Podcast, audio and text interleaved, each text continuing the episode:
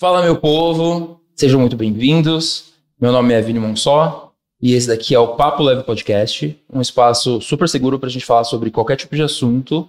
E hoje a gente tem aqui umas pessoas incríveis, são dois caras assim que eu sou fã real e já falei para eles que eu queria muito que o canal começasse com eles. Não deu muito certo por uma questão de agenda, enfim, mas antes de apresentar eles para vocês, eu quero muito agradecer a Multicase, que entrou de cabeça comigo nesse projeto. A gente, inclusive, está gravando aqui no escritório deles e tenho certeza que já é um sucesso. É... E Rick, Iquinho, Emi, todo mundo que está aí no, na Multicase, que eu tenho certeza que está é, tá acompanhando de perto. É, bora, vamos lá. Eu também queria falar que hoje, diferente dos outros episódios, o Tito hoje tem um microfone, né? É, isso aí. O Tito tá ali. Foi promovido. Foi promovido. Antes ele só apertava o botão para mudar. Ó, quem diz que quem pensa acha que o seu trabalho é só esse, né? Não é? Aí, mas agora ele entrou ali como uma sombra nossa, assim, que a gente Eu sou o Lombardi. do... Óbvio. Quem não Óbvio. viu o sombra do ratinho não viveu. Não tem infância. Não tem Não infância. tem. Eu prefiro ser o Lombardi. O Lombardi. Nossa, pode. mas ele já chega chegando, achando. Acabou de chegar, quer sentar na janela. É. Eu vou pensar no seu caso. Gente, é, eu tô aqui hoje com o Felipe. Eu nem sei falar sobre o nome dele. Heidrich? Isso. Não, eu sou muito bom então. É o que? Ah. Alemão? Ya. Aí, pronto. Já sei tudo. é, melhor amigo. E o Bruno, que hoje é casado? Vocês são casados? É, é um namorido. Um namorado. É. Bom, Amigado gente, com fé, casado é. Isso é verdade. Gente, obrigado por vocês terem participado. Obrigado, Quer dizer, participado não, ter aceitado o convite. É, tenho certeza que isso, isso daqui vai ser um episódio memorável, assim. É, sou muito fã do trabalho dos dois. Eu tenho certeza que todo mundo que está em casa vai ouvir as histórias que a gente tem para contar, que vocês têm para contar, e vai se identificar em algum, em algum momento, assim. Assim como eu me identifiquei, aí foi por isso exatamente que eu queria tanto trazer vocês aqui. É, eu queria, inclusive, começar falando sobre. A gente estava aqui conversando Sim. antes, né? Off. No off. No off. E eles começaram a me, me trazer algo, me fuzilando de novos assuntos e informações que eu não sabia o que fazer com aquilo ali. Eu falei, não, calma, vamos começar a gravar, porque assim, são coisas muito novas e eu queria entender. Tá. O Felipe veio me falar agora que ele foi cantor de ópera. É, eu fiz. A minha primeira faculdade foi faculdade de música. Tá. Música sacra. Eu achava, como um adolescente criado na igreja, eu não sabia ainda que eu iria pro, pro, pra linha teológica. Sim. Então você tem outra opção, você vai pra música. E aí eu comecei na igreja é, como reto projetor, que hoje é data show, né? É, Mas naquela época eu fazia boletim no mimeógrafo. hum, com aquele cheiro de álcool. Isso, aquela coisa que só quem é raiz entende. Sim. O Tito não deve saber, não. Não, é. Mas eu já. Entendeu? E aí eu fui pro pandeiro da- do grupo de louvor, depois fui pro teclado, ah, do teclado eu fui pro back vocal, do back vocal eu fui pro solo, pra ministro de louvor, e eu falei, é isso que eu quero pra vida. E aí eu fiz faculdade, é, prestei vestibular no Rio de Janeiro pra música sacra, passei, na época foi uma surpresa que eu passei em primeiro lugar, nem sabia, foi um, um erro ter passado em primeiro lugar.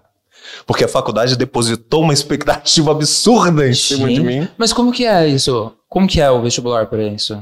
Então, foi no Mackenzie Rio, né? Ah, ah, eu fiz 15 também. Então, só que o Núcleo Rio é a Faculdade Presbiteriana Asbel Green Simonton, e, que é do Mackenzie. Então eu chego lá e tem a prova normal, que você tem português, você tem matemática, você tem é um vestibular, e tem matérias de música, como partitura, compasso, e aí ela pediu para eu sentar o piano e tocar. E eu falei, bom, vou tocar bar. Aí eu peguei o piano e.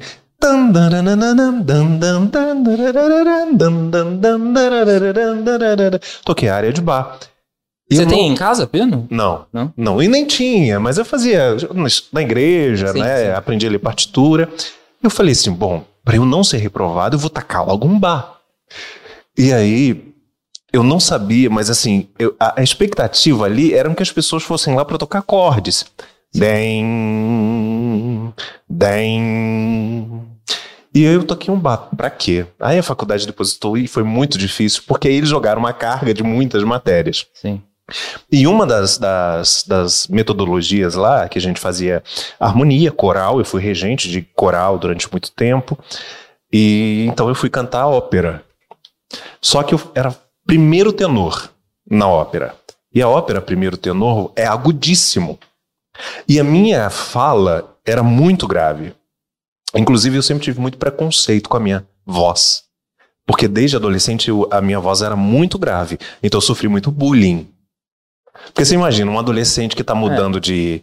de Ah, eu- é. eu- Então você está falando assim, de repente. É. Já era. Eu era assim.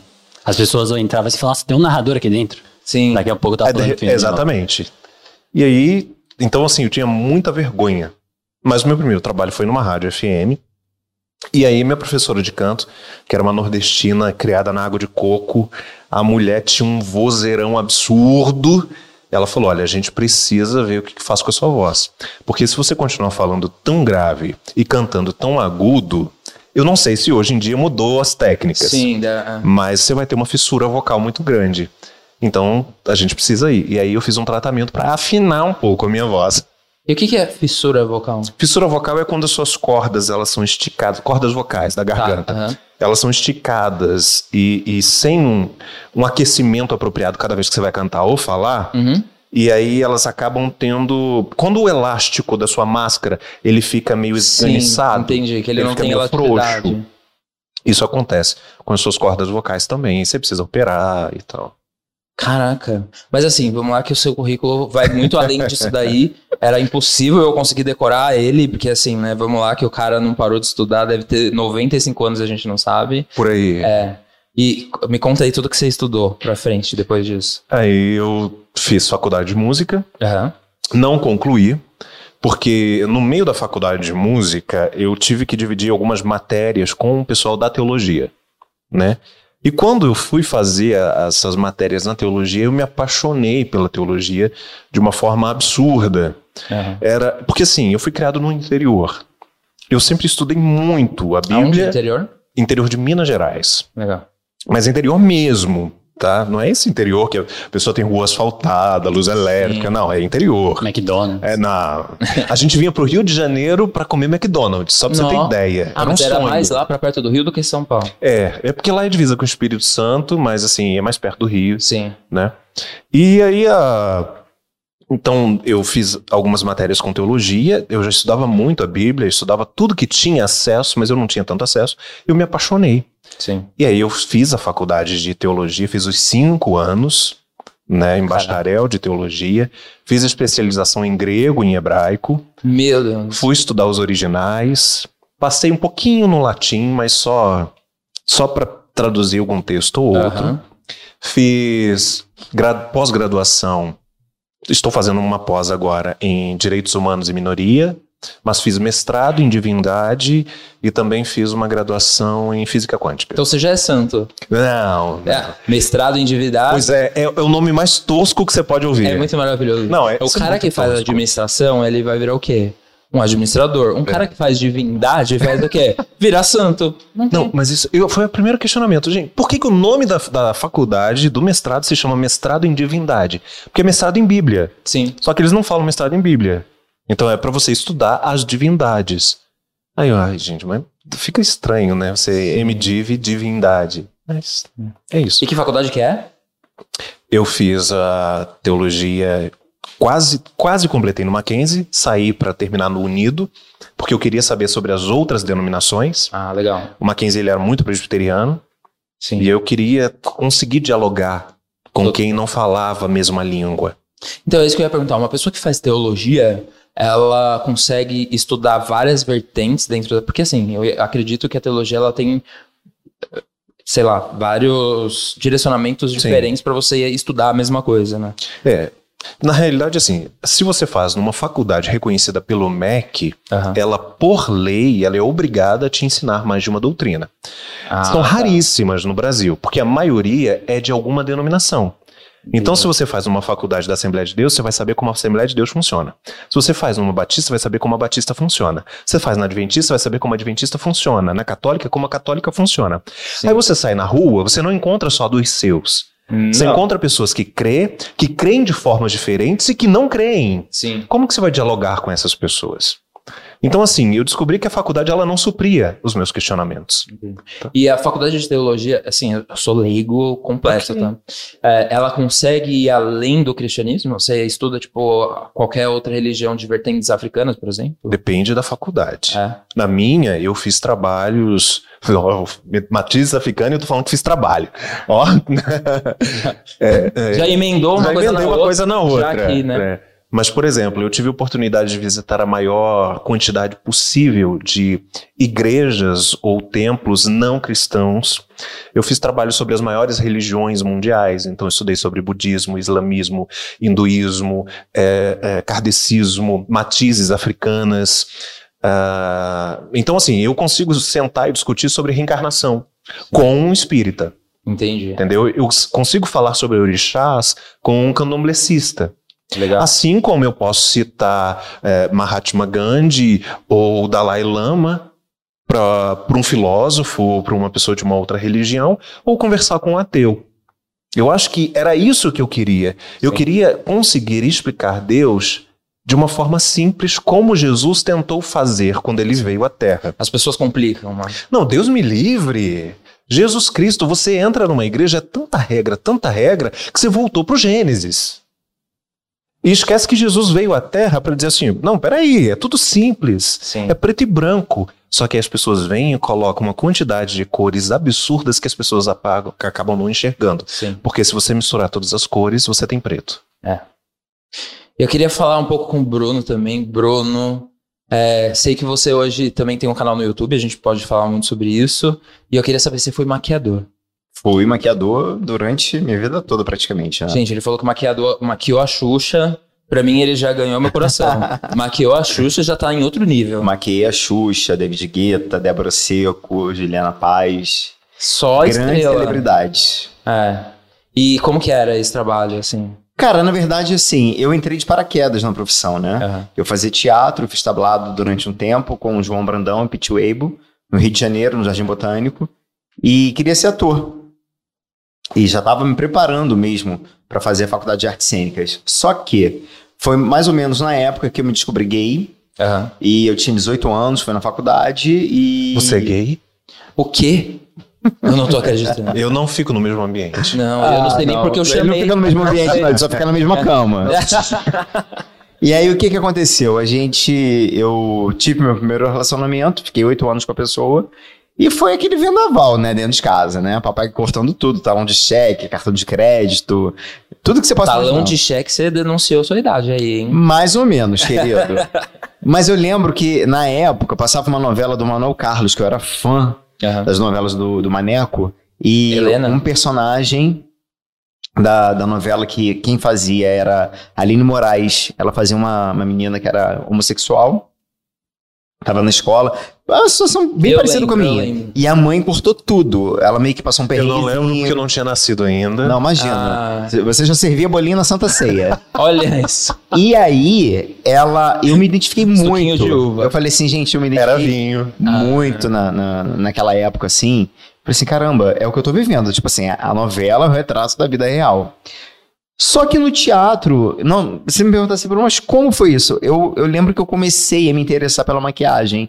E aí eu tive um contato com o Fernando Torquato, que é um grande maquiador no Brasil, né? Conheci ele já. É, e o. Ai, gente. O argentino também, Marcelo Itio. Fazia muitas noivas e tal. E eu lembro que o Marcelo falou assim pra mim: olha, faz um curso, porque eu tava muito assim. Sabe quando você tá meio perdido? Qual faculdade que eu vou fazer? Sim. E eu já era pai, eu fui pai com 15 anos de idade. O quê? É, eu tive uma fase bicha Um pai hétera. gay, eu não acredito. É, eu já fui bicha Aquele. hétera já. E aí, o que que acontece? Eu. E não foi. As pessoas às vezes Com perguntam 15 anos assim, de idade, eu não tinha dado nenhum beijo na boca. Ah, não, mentira. Sério. Não, eu Meu não primeiro acredito. beijo foi aos 16. Meu amor, eu com 14 anos, eu já ia pro baile da Furacão na Terra Encantada, Oh. pro show da Furacão com um documento falso ainda, no camarote. Eu com 14 anos. Deixa eu pensar, 14 anos tá o quê? Oitava série? Eu com 13 anos não era mais virgem. Até então com meninas. Eu tô muito. Você é precoce, amigo. Não, eu não sou precoce, eu acho que o tempo. não- A vida a gente Bom, pode. o tempo para as pessoas são diferentes. O É, tempo mas não 13 para. anos. É. Mas eu falo, cada um tem a sua história. Eu me descobri É. gay aos 18. Ele foi se descobrir gay com 40. Então, né? É, E aí, as pessoas perguntam muito: ah, você foi apaixonado pela que tem bala. filho? Como é que foi isso? Foi, não, gente, fui apaixonado sim. Ah, é possível um gay se apaixonar por uma mulher? Sim. É possível, sim, até porque a minha descoberta foi, foi com meninas, né? O primeiro beijo, aqua- aquela coisa de mostrar as partes íntimas, foi tudo com meninas. Sem detalhes. Entendeu? Com meninos foi aos 18, com um menino, né? Aham. Que eu mostrei e namorei, fiquei oito anos, casei, que eu sou um homem pra casar, eu não sou bagunça. Ah, é sapatão. E aí, minha fi meu filho? e aí eu sei que eu tive o Pedro, então tinha uma pressãozinha, né? do tipo assim, olha, você tem um filho e tal, não sei o quê. Só que meu pai queria que eu fizesse medicina. Eu não posso ver sangue. Eu Nossa. já fico apavorado de ver uma pessoa passar mal, já, já me Eu dá... fiz uma cirurgia agora, né? Sim. E na realidade é o primeiro podcast depois da cirurgia, porque eu fiquei aí 30 dias isolado. Ainda tô aqui com cinta, enfaixado, Pra ele fazer os curativos, pra ele aplicar a injeção. Só faltava ele tapar o olho e falar: Ah, meu vai, vai, vai, vai, recebe aí. Eu, acho- eu acho que essa parte eu conseguiria fazer da medicina. É, Agora, eu acho que existe uma parte emocional da medicina que eu não ia passar. não, não, pra, Quando eu, tava, ideia. quando eu era adolescente, eu fiz técnica em enfermagem também. Não, eu, eu, eu não tinha, eu não posso, assim, é, ver uma pessoa sentindo dor, Aham. aquilo, assim, me, me- eu fico, assim, mal de ver alguém Meu, sentindo dor. Eu tenho síndrome do pânico. E meu irmão também. Ah, então e esses dias também, meu gente. irmão tava tendo, tipo, crises Crise. absurdas. E eu fico me segurando pra não ter. Junto, Porque eu vejo é. a pessoa É. tendo, eu começo a ter uns gatilhos de ter também. É quando eu vejo ele assim. Eu começo, eu consigo. Hoje, essa semana foi uma semana pra me provar que eu consegui me segurar. Mas você faz o quê? Você se abraça, sente o chão. Não é remédio mesmo. Não, tá. Mas olha só.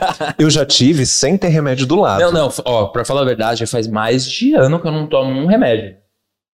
Já faz.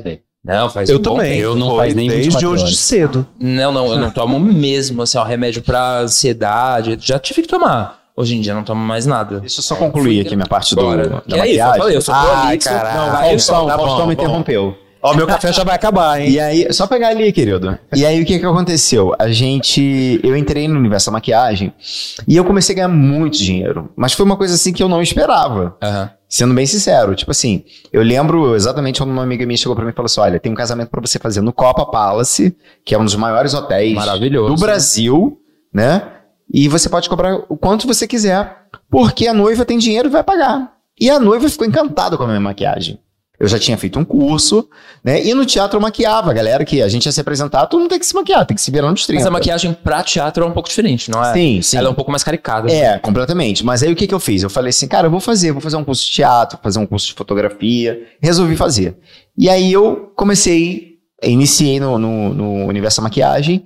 E eu lembro que na época, eu tô falando isso em 2001, 2002, Aham. 2001, ela, 2000 por aí, ela foi e falou assim pra mim, olha, eu vou contratar você, mas eu quero que você fique no casamento, você é meu convidado, até se precisar de um retoque Ah, e que tal. fofa. Muito querida. Eu tô falando Fofa nada, ela queria o retoque caso a maquiagem dela. É, não, mas né? ela sim, não, mas ela assim. Derreteu, vem Eu fiquei lá como um convidado, realmente. Sim. Te fala assim, eu toquei um batom. E eu cobrei naquela época 4 mil reais. Não. Que hoje 4 mil reais não é o 50 dinheiro. mil reais. Mas eu era um dinheiro se naquela época. 4 mil reais aí. Entendeu? Não, se você colocar a inflação, etc., vai pra 50 mil. Pronto. Não, mas olha Exatamente. só, eu não sou maquiador, mas se você quiser, eu passo o batom em você, 4 mil reais. Deixa eu tá falar. Faustão. E aí, o que que aconteceu? Eu virei, e aí, aí foi uma foi chamando a outra. E naquela época eu não tinha tanta força que a internet tem. Hoje em dia você vai, posta, faz um Instagram, mostra seu trabalho, e depois, obviamente, que eu fiz isso. Mas na época era Orkut, Sim. entendeu? Não tinha a força que tem. Então era muito assim, o, o boca a boca. E eu já comecei trabalhando, fazendo agenda num maison muito top no Rio de Janeiro. E as coisas foram acontecendo. Por eu vir do teatro, eu já conhecia uma galera. Tiago Martins, já conhecia a Débora, já conhecia a Giovanna Tonelli. E aí ali foram me abrindo portas. Eu digo que eu sempre entrei pela, pela porta da frente. Aham. E aí a coisa fluiu de uma maneira maravilhosa. Eu fiquei anos na profissão, fui muito feliz e realizei muitos sonhos meus, pessoais, do meu filho, e enfim. Só que chegou um momento que eu falei assim: eu quero retomar o que eu sempre amei, que é a área de comunicação. Eu também já fiz Sim. rádio, dando dicas de beleza, é, beleza e maquiagem, já fiz programas na GNT, Band, vídeo show. Tudo falando sobre beleza, sobre maquiagem. Aham. E toda vez que eu ia, todo diretor, produtor chegava pra mim e falava assim: Cara, você apresenta muito bem. Ah. Eu acho que você pode ser além de um, de um apresentador de um quadro de maquiagem, um quadro de beleza. Eu Acho que o você- casal aí, na verdade, tem uma voz boa pra comunicação, né? Porque a voz, na hora de comunicar, ela é Ela importante. conta muito. É, ela conta faz toda a diferença. E aí eu fiquei com aquilo na cabeça. E aí eu tenho amigos que são youtubers, né?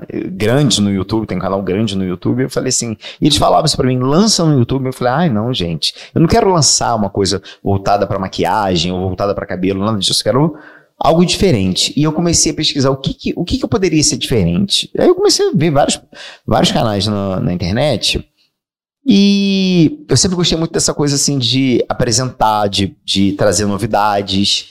E aí eu falei assim, cara, eu vou trazer um canal de entrevistas com famosos ou com não famosos, mas que tá com uma, tem uma história muito é, bacana, que, que vai, que, que é importante que o Brasil conheça, que o mundo conheça, né? A gente tá falando da internet, a gente não tá falando de uma emissora de TV Sim. né?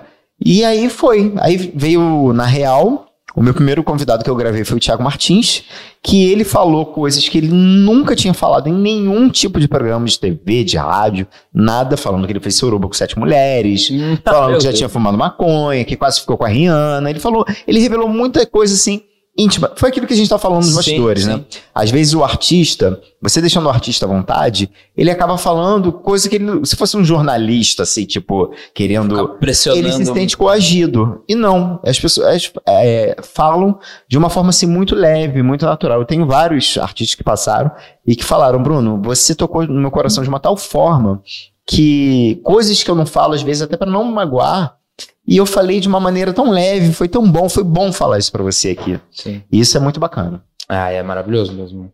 E é, é, é legal quando a coisa flui de uma maneira natural, né? Muito natural. É, eu, eu gosto e é, é isso que eu falo que aqui pro Papo Leve é sempre isso que eu procuro, assim. Que a coisa não seja brifada, que a gente não Posso aproveitar e fazer um jabar aqui? Po- Por favor. Então, por favor, vocês que são aqui, é, acompanhem o Papo Leve, se inscrevam lá no canal Na Real comigo, Bruno de Simone. Ah, vamos- a gente vai colocar. Quem gosta de Ah, polêmica, treta, suco da confusão, é só ir lá. ah, Tem tudo, e mais um pouco. rolou muita confusão ultimamente? Nossa, muitas. Ah, conta uma aí pra gente. Bom, a última que rolou foi com o Rafael Ilha, um querido, deu uma Sim. entrevista e ele fala o verdadeiro fato da morte do Gugu. Ah, foi com você que ele falou? isso? Oi. Para. Não, agora. É, mas foi.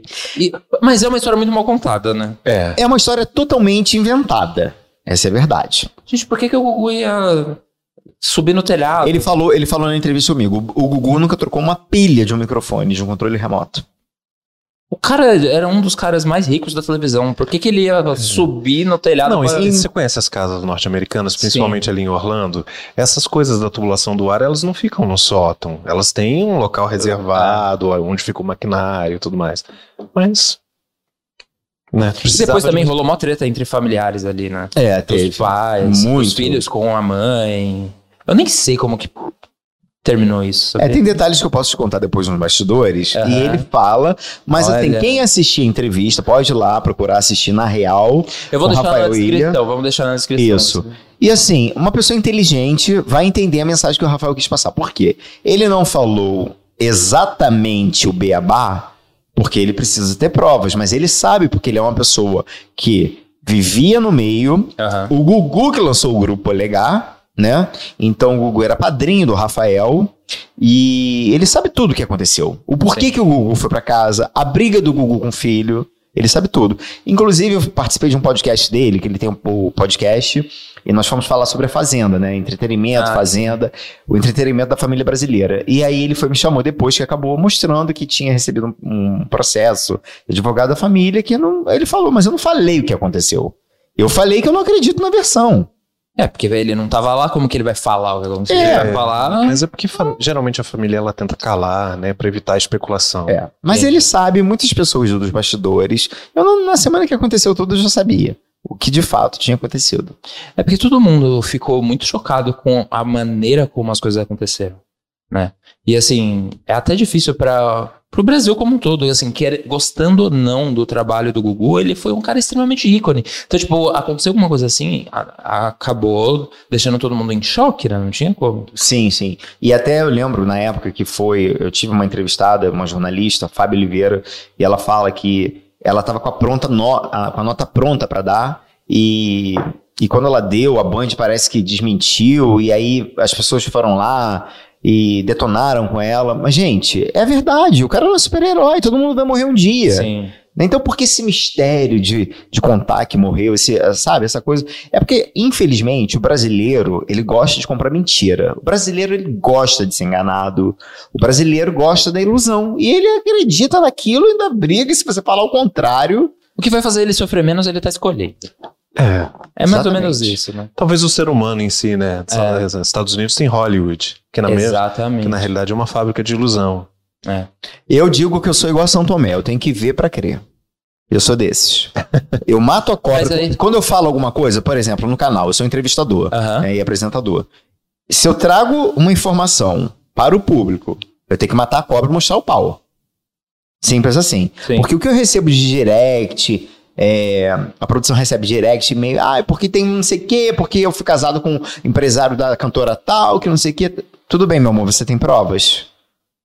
A gente precisa de provas. Não é você chegar aqui, gravar, difamar a pessoa e Embora. ir embora. Sim. Não. A gente precisa de provas. A gente precisa se calçar. Nós temos uma assessoria jurídica, que é o Leandro, que cuida dessa parte. Lê Serete, grande beijo. Então, assim, é, é isso. Então, assim, as pessoas. Não é, não é bagunça. Não. É, então eu mato a cobra e mostro o pau. Agora, isso daí acabou acendendo uma luzinha aqui na minha cabeça. Como que você lida com a parte espiritual do tipo, eu sou São Tomé, preciso ver pra crer?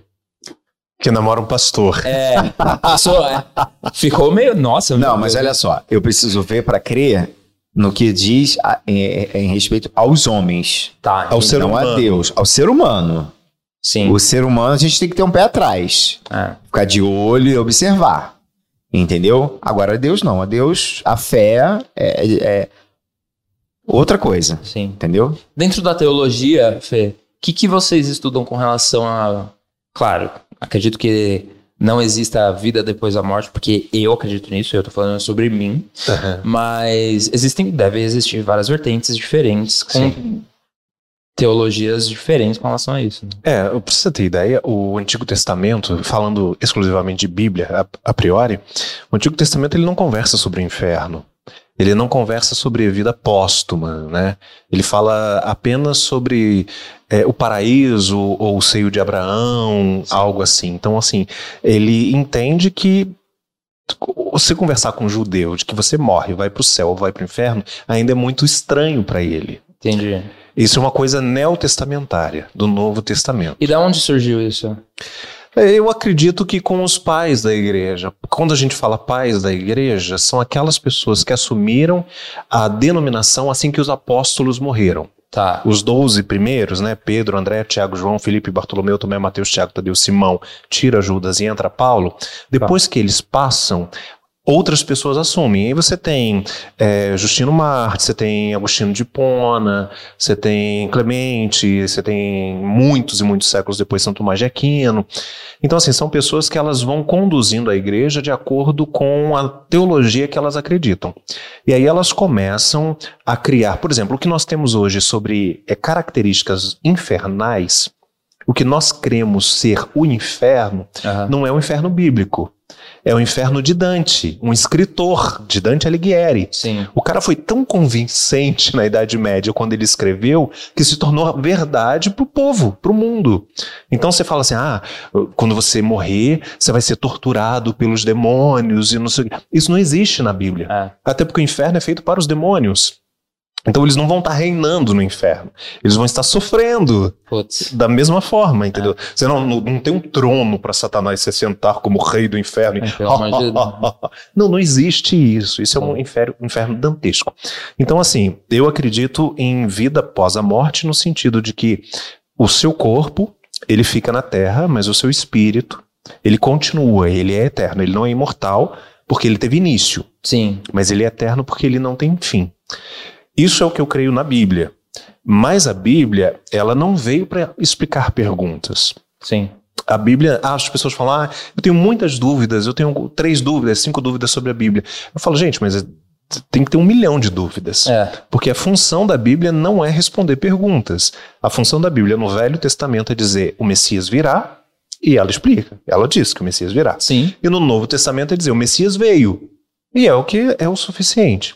Mas quando você vai fazer, por exemplo, física quântica, que você vai estudar ó, é, as moléculas, os átomos, as teorias. Eu amo. E, e aí você, os universos, os multiversos e tudo mais, você vê que na realidade ela consegue explicar a impotência que nós temos de entender Deus de uma forma muito maior. Porque, na verdade, eu acho que a nossa mentalidade com relação a tudo, ela é limitada ao, muita coisa. Então, a gente tenta colocar dentro de uma caixinha que caiba dentro do que a gente pode imaginar. E, a- na verdade, pode ser algo muito além do que a gente consegue pensar.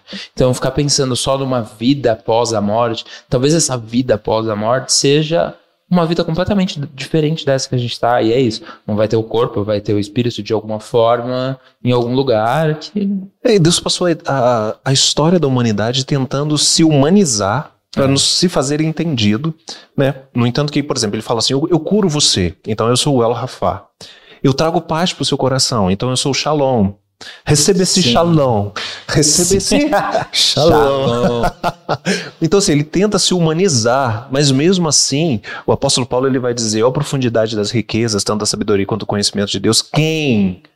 Quem conheceu a Deus para poder falar sobre ele, Sim. para poder ser o seu conselheiro? É impossível, porque nós, tudo que nós entendemos, concebemos ou vemos, nasce, cresce, reproduz e morre. Como que a gente vai explicar alguma coisa que não nasce? Tá, entendi. Então não É faz difícil. sentido pra gente. E se não faz sentido, a gente não consegue explicar. Eu tava lendo outro dia relacionado a Gênesis e dizendo que é uma fábula que, claro, né? Aí é teologias e aí deve cada um deve falar uma coisa, mas que para os judeus não necessariamente é um texto bíblico, mas é uma fábula que teoricamente aquilo lá não aconteceu ou não naquele tempo. Então, por exemplo, ah, no primeiro dia. Então, tipo, o primeiro dia talvez seja algo que é um tempo que a gente não consegue contar. Um éon. Não, não é, o, o dia que ele conta ali não é o dia que a gente conta. Sim, 24 horas. Sim. É, é o que que acontece? É porque se- é, as pessoas elas acabam se fechando, se limitando quando elas tentam fazer da letra a única coisa que é aquilo que existe. Ah, Tá? Então vamos lá. Quem escreveu o Velho Testamento, principalmente o Pentateuco, foi Moisés. Os cinco primeiros livros da Torá. sim. Moisés era um poeta. Ele contava as coisas em forma de poesia. No entanto, que tem Salmo de Moisés. Sim. No livro de Davi. Lá tem o Salmo de Moisés. E Moisés vai escrever milênios depois do que tinha acontecido. Ele pega a tradução oral, aquilo que ele recebeu, foi recebendo, e ele tenta explicar didaticamente para o povo. Aham. Então ele faz como um professor no jardim de infância, explicando: olha, primeiro estava tudo bagunçado. Aí o papai do céu pegou e separou a água da terra. E aí o que, que ele fez? Ele botou plantinha na terra e peixinho na água. E aí depois ele vai e cria, o- não tem o céu, ele coloca passarinhos no céu. Sim. Porque se ele colocasse o peixinhos e não Não. tivesse água, ia morrer. Ah. E se ele colocasse animalzinho e não tivesse planta e não tivesse terra, não ia dar certo. É tudo didaticamente Sim. explicado. Ele era um, um- um- um pedagogo nato. Agora, é óbvio que se você pegar uma pessoa um pouco mais ortodoxa, ela vai dizer: não, Deus tem poder para fazer tudo em uma semana. Não, ele tem poder para fazer. Mas Deus sempre gostou de usar os próprios fenômenos da natureza que ele criou para fazer como seus milagres. Sim. Então, assim, ah, mas o, que, que você diz sobre. a gente faz o carbono 14 e diz que a Terra tem 9 bilhões de anos. Nós temos esqueletos de milhares de bilhões de anos e a Bíblia diz que só tem 7 mil anos. Não, queridos, não é assim. O tempo na Bíblia, ele starta quando Adão e Eva pecam. Entendi. Antes do pecado, não tem por que ter tempo, porque você é imortal. Se você é imortal, não, não interessa se passou um ano, milhões de Não, anos. não existia a contagem disso. Não existia. Então, assim, a, a gente julga muito o primeiro casal no, no Ah. Éden, mas a gente não sabe quantos bilhões de anos eles passaram lá antes de comer o fruto proibido, vulgo maçã. Maçã. Entendeu? Então eu acredito sim que não foi um dia, dois dias e Deus descansou no final da sexta-feira para ficar no sábado sem fazer nada. Eu acredito que foram eras, eras Eu geológicas. já ouvi que Deus está descansando até hoje. É porque a gente continua dando trabalho. É. Acredito que ó, a gente ainda tá comendo ali, a maçã não terminou de comer ela. É. né? Porque seria no mínimo estranho, né? Assim, eu vejo algumas pessoas falando, ah, como é que você vai explicar pro filho e não sei o quê, mas acha que assim, apareceu uma cobra no meio do nada falando e você acha natural. É. Não foi assim, querido. Você não acordou de manhã, passou a semana inteira, nenhum bicho falava. nenhum bicho falava. Aí você acorda de manhã, vai comer sua uvinha lá, de repente a cobra aparece. Oi, Eva! É. Aí ela, oi, amiga, tudo bem? Que bom que você Pronto. tá aqui. Não foi assim, querido. Usa, usa só assim, tem dois só, tem o Tico e o Teco, doisinhos só aqui. Usa um pouquinho. É. Ela ia achar estranho. Porque ela vira pra vaquinha e fala, vaquinha, bom dia. A vaquinha, mó. Ela virou pra zebrinha, pro cavalinho e falou, bom dia. Aí de repente ela vira pra cobra, a cobra fala, amiga, quanto tempo, Pronto. saudade. Come aqui uma fruta. Não foi assim. Seja inteligente. Isso foi a forma que Moisés teve de tornar didático a evolução como uma mitologia, que nós acreditamos ser real. Mas a mitologia é a história da criação de qualquer universo em qualquer era. Você tem o dos gregos, você tem o dos romanos, você tem o dos nórdicos. Sim. E o que que. Qual que é o seu argumento quando as pessoas falam. que Eu amo, tá? Quando eu falo isso. Sobre Adão e Ivo. Então, Maravilhoso, hein? Não, eu, eu gravei um vídeo sobre homossexualidade e Bíblia e aí as pessoas desceram a lenha, todos os crentes, né? Hoje em dia eu não sou criticado por pessoas que não são cristãs. Aham. É, eu só sou encaminhado para o inferno por crentes. Tá. E, e Porque eles sem podem julgar. Cristos, crentes em Cristos, né? Porque até onde eu sei nenhum de nós tem a chave do céu ou a tranca do inferno. Mas ah, Deus, quando ele cria o ser humano, ele cria para se multiplicar. E dois iguais não iriam se multiplicar. Isso é. Óbvio. Ninguém está questionando Tá, isso. é. Assim como, no início, o incesto não era só permitido, como era incentivado. E hoje não é mais. Com quem que você acha que os filhos de Adão e Eva se casaram? Entre eles. É. Se casaram com irmãos, ou o incesto só vai ser proibido com Moisés, quando ele tira o povo do Egito, séculos e séculos depois. Até então você podia transar e casar com a sua irmã, com a sua mãe, com seu pai. Era normal, porque a terra precisava ser povoada. Aham. Então, para a terra ser povoada, Deus não colocou dois homens nem duas mulheres.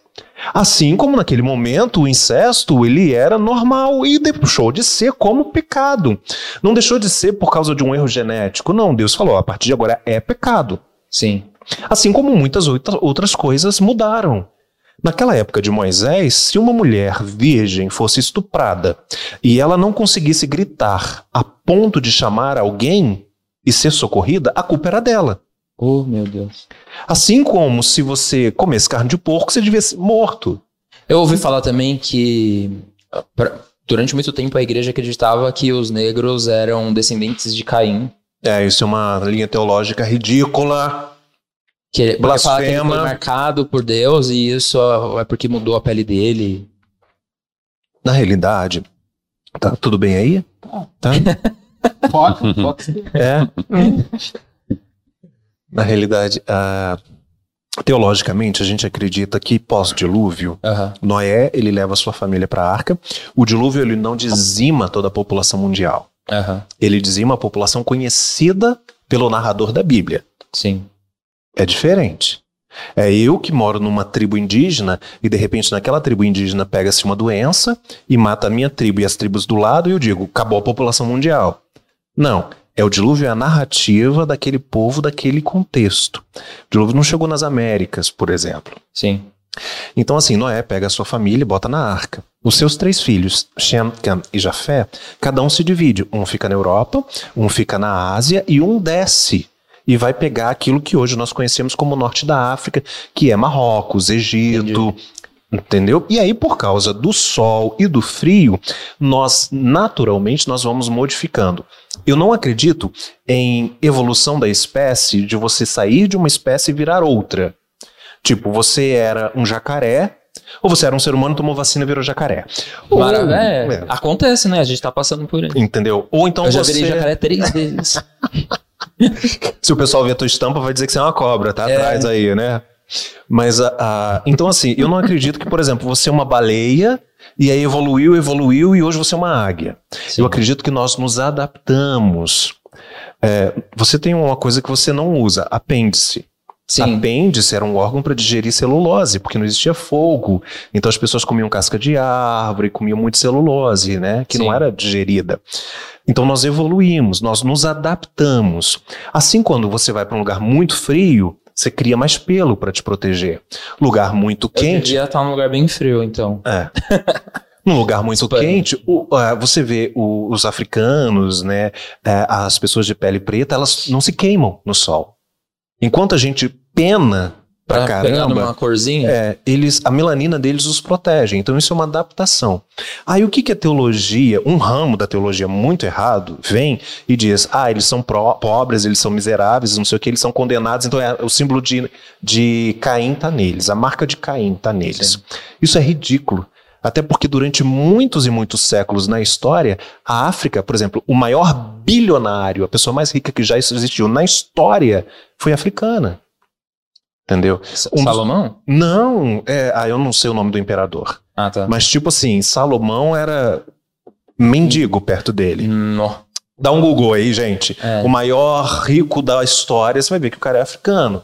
Você vai ver as jazidas de petróleo, de minérios na África. Então, assim, não dá pra gente dizer isso. Só que tem abestados que querem justificar o preconceito. Aham. E durante muito- muitos e muitos séculos, a igreja san- é, chancelou a escravidão. Sim.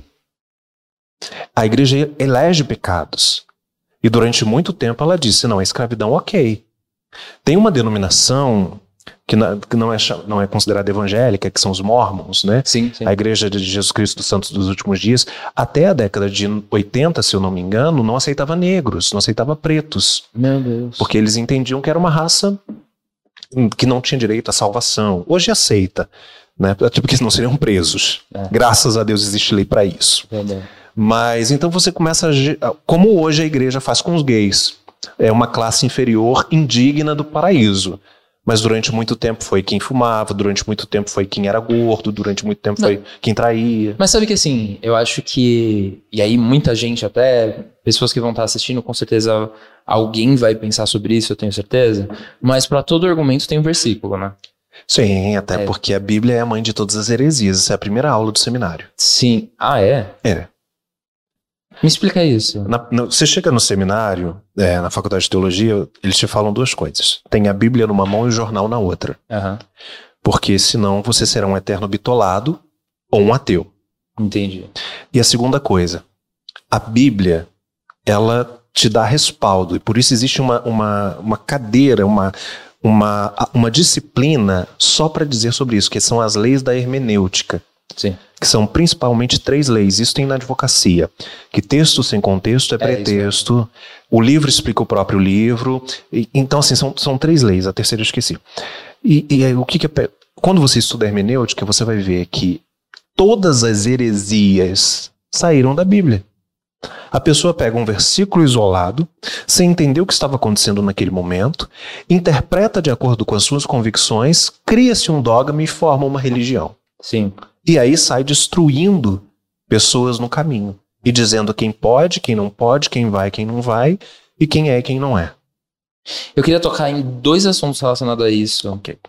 Que eu tenho certeza que todo mundo que é da comunidade LGBT, que é mais, em algum momento é, levou algum desses dessas duas partes da Bíblia na cabeça, e, com certeza, porque é sempre argumento. O primeiro é Sodoma e Gomorra, Ok. porque falam que foi o pecado da homossexualidade Sim. que acabou matando todo mundo queimado e pelo que eu entendo não é, foi algo relacionado à hospitalidade. Aham. Posso estar errado também, mas assim, eu tenho dois amigos que fizeram uma live de quase uma hora só explicando sobre Sodoma e Gomorra e eu achei incrível, porque é, é isso, texto sem contexto, né? É. A pessoa pega aquilo lá, e aí tem- eu acho que aí entra duas coisas, que é o, a evolução da Bíblia com relação à tradução das coisas. Então, e isso também existe, né? É. Você que estudou É, Os originais. Os originais devem explicar isso até melhor, né? Então, é primeiro que essa palavra sodomita, ela nunca foi, na Bíblia, ela nunca foi é, descrita como alguém que fizesse sexo com uma pessoa do mesmo sexo. Aham. Quem colocou essa palavra sodomita como viado, gay, boiola, baitola, efeminado, homossexual, é, foi São Tomás de Aquino, no século XVI, em 1500 e pouco. É, O Brasil a- estava sendo descoberto. São Tomás de Aquino estava escrevendo um livro, Suma aos Gentios, e ele diz: a partir de hoje, nesse versículo aqui de Paulo, aonde a gente fala sobre malacóis e arsenocoites, eu vou chamar de sodomitas e efeminados. Foi São Tomás de Aquino. Sim. Tem cinco Agora- séculos isso. Foi anteontem à tarde. Sim. No entanto, o profeta Ezequiel na Bíblia é, perguntam para ele qual foi o pecado de Sodoma e ele explica. Olha, assim como fostes com Sodoma e Gomorra, assim será com vocês quando não aceitarem as pessoas na casa, não tratarem bem os estrangeiros. Então a própria Bíblia explica qual foi o pecado de Sodoma. Só que as pessoas não pegam isso. Tá. Antes de voltar a Sodoma, eu vou dizer assim: uma vez Jesus está caminhando e fazendo milagres em, em Corazim, e aí ele fala sobre a incredulidade daquele povo da igreja. Ele Aham. está referindo para crente Sim. daquela época. E ele fala. Religiosos. É, religiosos. E ele diz assim: menos rigor haverá no juízo final para os moradores de Sodoma e Gomorra do que para vocês. Ou seja, mesmo que o pecado de Sodoma e Gomorra fosse boiolagem, Sim. no dia do juízo final haveria menos rigor para o viado do que para aquela pessoa que usa o nome de Deus para fazer o que lhe convém e não para explicar a verdade, para aceitar as pessoas. É. Mesmo que fosse. Mas não é o caso. Primeiro, o pecado de Sodoma e Gomorra foi sexo entre os mesmos, os seus. Só que a palavra diz que eles seguiram outra carne e não a mesma carne. Então, peraí, se eu sou homem e ele é homem, seria igual. Porque homo, igual. Sim. Mas diz que seguiram outra carne, então teria que ser sexo heterossexual. Entendi. Mas não vou usar a legalidade para falar isso, Tá. tá? A pergunta que eu faço é: até então Sodoma nunca foi referência de homossexualidade. Qual era o pecado de Gomorra? Não tenho ideia. Por que, que Gomorra foi destruída? Não lembro. Por que, que ninguém chama o, o viado de gorromita? E qual que era? Vou dizer mais uma coisa. Quando cai fogo do céu, destrói Sodoma, destrói Gomorra, e a Bíblia diz todas as cidades circunvizinhas. Ah, foi um coletivo de cidades, não foi, Sodo... não foi duas cidades. O caso da tentativa de estupro angelical aconteceu em é Sodoma. É. Então por que, que todas as outras cidades foram destruídas? O Mar Morto está no meio disso. Sim. Você chega no Mar Morto ali, é tudo, calci- é tudo lama quase vulcânica. É tudo calcificado, magma. Porque era aquela região onde ficava Sodoma, Gomorra e as outras cidades. Tá. Se o pecado da homossexualidade é tão absurdo, por que que durante todo o resto da história até hoje, nenhuma cidade nunca mais foi destruída? Sabe, eu tenho uma coisa relacionada a isso na minha cabeça que eu posso estar bem errado com relação a isso, mas me passa pela minha cabeça o seguinte: durante muito tempo a igreja acreditou que Deus pune de alguma maneira quando você faz alguma coisa errada. Então, até pessoas que nascem com algum tipo de problema, antigamente era considerado que era porque o pai pecou ou a mãe pecou. Então, na época, sei lá, caiu um meteoro ali e a pessoa achou que é porque eles estavam pecando e, é, e aí levou uma coisa a outra, sabe? A gente entende que praticamente ou era um meteoro ou uma explosão vulcânica. Aham. né? Mas só pensa assim, essa linha de pensamento, os os próprios discípulos questionaram a Jesus. Isso é tão retrógrado, isso é tão amaldiçoado que Jesus deixou lá atrás. E hoje se vem um monte de gente para poder botar um cabresto nos seus fiéis falando sobre maldição hereditária. Sim. Olha, se você não tiver a minha cobertura, você- o diabo vai tomar a tua vida, vai escabar contigo. Ah, eu traí, não sei o que, maldição sobre você e não sei o que. Isso Jesus enterrou na cruz. Sim. No entanto, que ele estava caminhando pelas ruas de Jerusalém, encontra um cego. E aí os discípulos perguntam: "Ô, aí, ó, ó, e Jeová, quem pecou? Quem pecou? Revela o manto, Pai, terra. Pronto. Quem foi? Foi É ele direto. ou foi os pais? Aí Jesus, hã? Que? Como assim? Não, porque para ele ser cego, Alguém ou pecou. alguém pecou. É, a- O questionamento de Jesus é porque na tradução fala assim: ninguém pecou. Mas o questionamento de Jesus era assim: tipo, alô, desce! É Desce do seu pedestal! Para de viajar. É, volta, volta! Quem diz que tem que ter pecado? Isso aqui é para manifestar o poder de Deus. Ou seja, o que, que ele está dizendo? Como que nós manifestamos o poder de Deus? Amor. É a maior forma que nós temos de dizer que Jesus está aqui entre nós. Sim. Então, assim, não foi ele, não foi os pais dele, acorda para a vida. É simplesmente para que ele conheça o amor. Sim. Aí hoje, dois mil anos depois, a gente diz assim: hum, separou, pecado. Ah, Hum, o filho tá com câncer, pecado. Hum, não deu dízimo, se não dá para Deus, vai dar pro diabo. Sim. Ou seja, a gente pega Jesus e, e faz da crucificação dele algo inexistente. Eu não vou nem usar a palavra igreja para o que eu vou falar agora, mas para uma questão religiosa. Mas hoje os religiosos em si, eles promovem muito mais o diabo do que Deus. Né? É, a igreja ela precisa de os religiosos, eles Há muito de- tempo, né, que é, eles já fazem isso. Sim. É, desde a Idade Média, até desde a época de Jesus, porque se precisa de um inimigo. É. Né, o- o yin e yang, né? Sim. Você precisa de um inimigo para fazer com que as pessoas acatem o que E você você diz. pega pela, pelo medo, né? Exatamente. Nós vemos isso na polarização política. Sim. É a mesma coisa na polarização religiosa. Se você não cumprir tudo que eu digo, você vai para o inferno. É. Enquanto Jesus, ele não quer que você o siga com medo do inferno. Porque isso é o de Porque- menos. é. Ele fala sobre o inferno ou não? Jesus ele fala sobre ranger de dentes, ele cita Tártaro, né, Guerrena.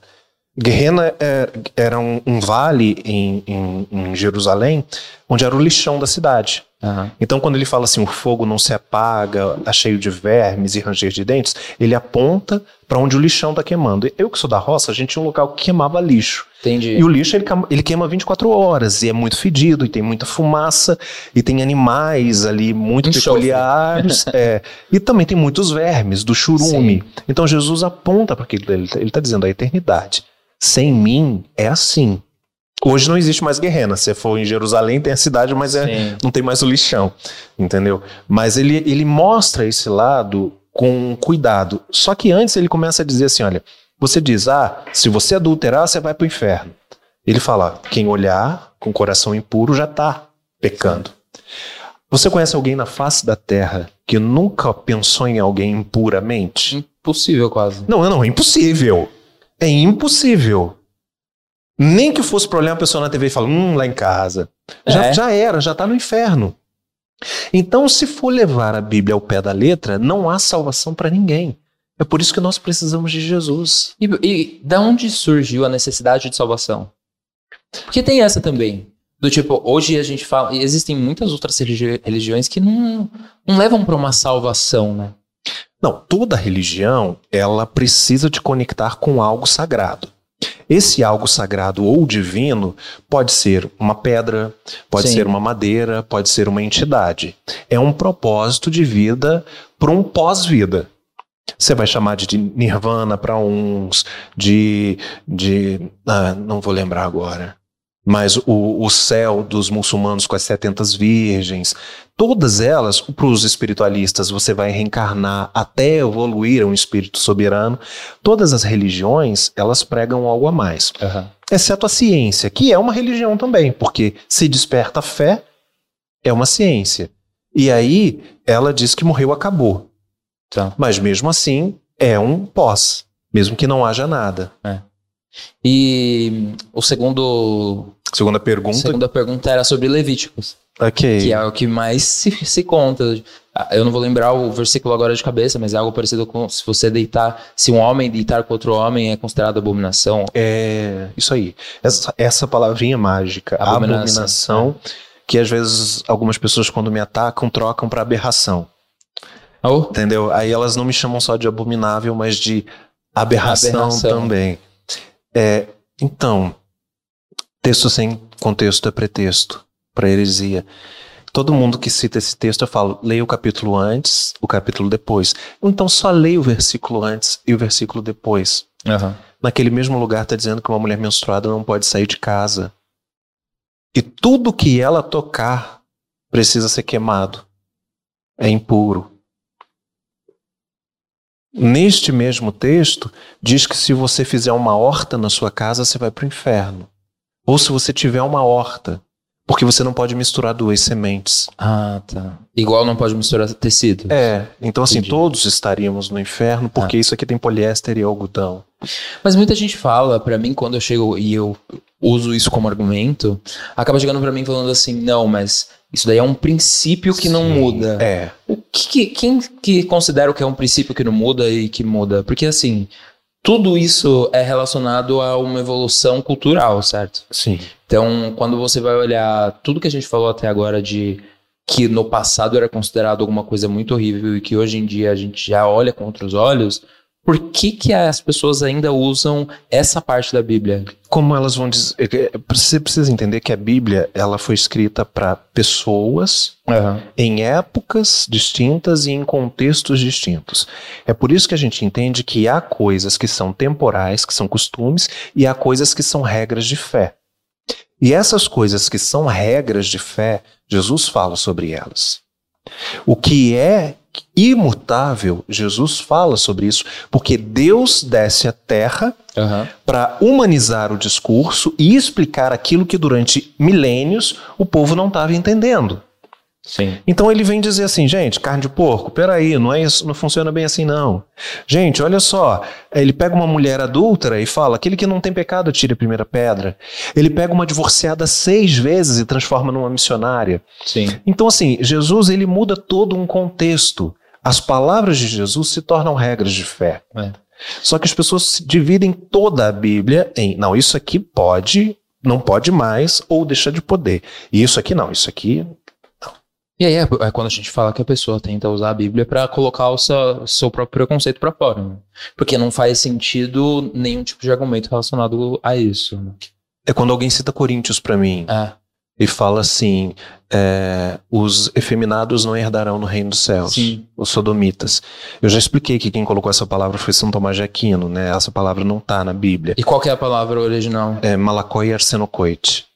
O que, que é significa? Malacói. Eu ainda não descobri isso. É, malaco, Eu malacói não sei nem falar essa palavra inteira. é, é grego, é grego. Malacói é uma palavra que é usada várias vezes na- no Novo Testamento, no Ah. grego. E em nenhuma delas se refere a homossexual. Ah, tá. Entendeu? Ela se refere a macio, significa macio. Ela se refere à avareza. Porque as pessoas, os nobres principalmente, eles gastavam dinheiro demais, tornando os tecidos macios para não ficarem aquelas, aqueles linhos duros para se Tá, vestir, entendi. ao invés de ajudar os outros. O texto de, primeiro, de Coríntios 6, 9 e 10 está falando sobre avareza e idolatria. E arsenocoites, aí sim já é uma palavra que não tem na Bíblia em lugar nenhum, Aham. então a gente não tem referência, mas a gente tem os radicais. Arsen e coites. Coito, coito todo mundo sabe o que é coito. Tá. Que é de coisar, né? De, de fazer Transar. Transar. sexo. Sexo. E arsen é macho, né? Macho no sentido viril. E não Ah. macho no sentido é, gênero, masculino e Gênero, feminino. sim. E como tá no plural, significa homem que, masculino. é, homem que visita várias camas. Tá. E ali tá falando sobre, então, prostituição. Ou Ah. promiscuidade. Tá. Que não tem nada a ver com homossexualidade. Não tem nada a ver com homossexualidade. Por A não, mais que ser, muita gente a não ser que o homossexual seja promíscuo. A não ser que o heterossexual seja, promíscuo. Sim. Porque aí não é questão de gênero, aí é questão da pessoa. Não É. tem nada a ver. É engraçado que muito desses textos antigos, e é claro que é uma questão histórica, e até você pode explicar isso melhor, mas a maioria desses textos, eles sempre vão para um lado masculino. né? Sim. Não, não existe falando sobre, por exemplo, duas mulheres. Não, porque mesmo os héteros, eles durante séculos, eles tinham dentro do imaginário duas mulheres para ele, ou duas Uhum. mulheres se pegando. Então há um contexto histórico sobre A isso. monogamia talvez não fosse uma coisa tão cultural naquela época. né? É, não, não era. Não era, mas era um homem que podia ter duas mulheres, nunca Sim. uma mulher com dois homens. Ou seja, sapatão. A- a- a- É, Vão pro céu, né? É porque assim, se você for olhar o texto de Levítico e querer levar o pé da letra, diz: com o homem não se deitarás como se fosse a é, mulher e a sua abominação. Quer levar o pé da letra? Então você É, pode dizer que com mulher e mulher pode se deitar. Sim, total. Então leve ao pé da letra. Quando a pessoa cita Coríntios, como eu falei, Arsenocoides e Malacói agora, ela lê isso e diz, isso é regra de fé? Não pode. Mas os versículos seguintes que diz que uma mulher não pode sequer falar em sociedade, ela tem que perguntar em casa para o marido, isso já não vale mais. Então quando alguém cita um texto para mim, eu vou lá, cito, mando outro. Você Sim. quer ser legalista? Então cumpra a legalidade. É o que Jesus falou. Só no Velho Testamento tem mais de 400 mandamentos, acho 410. Aham. Se você quebrar um, você quebrou todos. Você consegue viver sem quebrar nenhum? É por isso que precisamos da cruz. Sim. E com relação à igreja. Bom, enfim, eu queria entrar um pouco. Não vamos nos estender tanto. Sei que eu acho que você também já deve ter falado muito sobre esse assunto, mas eu acho que o seu antigo casamento veio à tona é, com toda aquela loucura que aconteceu. E, enfim, acho que nem os redatores de Hollywood conseguiriam. É. Nem Parasita conseguiu chegar perto do que foi. Você assistiu Parasita? Assistir. Mas, a- Eles poderiam ter feito algo é, melhor se eles tivessem te Tá vendo só? tá vendo? Então estão fazendo agora, né? É. Tem uma Ah, é? produtora cuidando do filme. Você vai ter um filme? Vou ter um filme. O livro tá aqui, só trouxe a capa, porque o livro ainda não está Não pronto. está pronto, eu Mas fiz. está na venda, está na pré-venda. Esse livro ele conta detalhes de tudo sobre os laços da maldade. Aham. conta tudo aí que eu passei. É, vai ter QR Codes especiais, porque assim, a minha saída do hospício foi filmada, a minha entrega para a polícia foi filmada. Eu fiz um diário porque eu tinha certeza que eu ia ser morto. Então eu queria deixar um diário. E aí esse diário eu deixei em vídeo, Aham. né? Porque eu falei, caso aconteça alguma coisa comigo, caso não, vai acontecer. Era minha mente, era minha ideia. Por quê?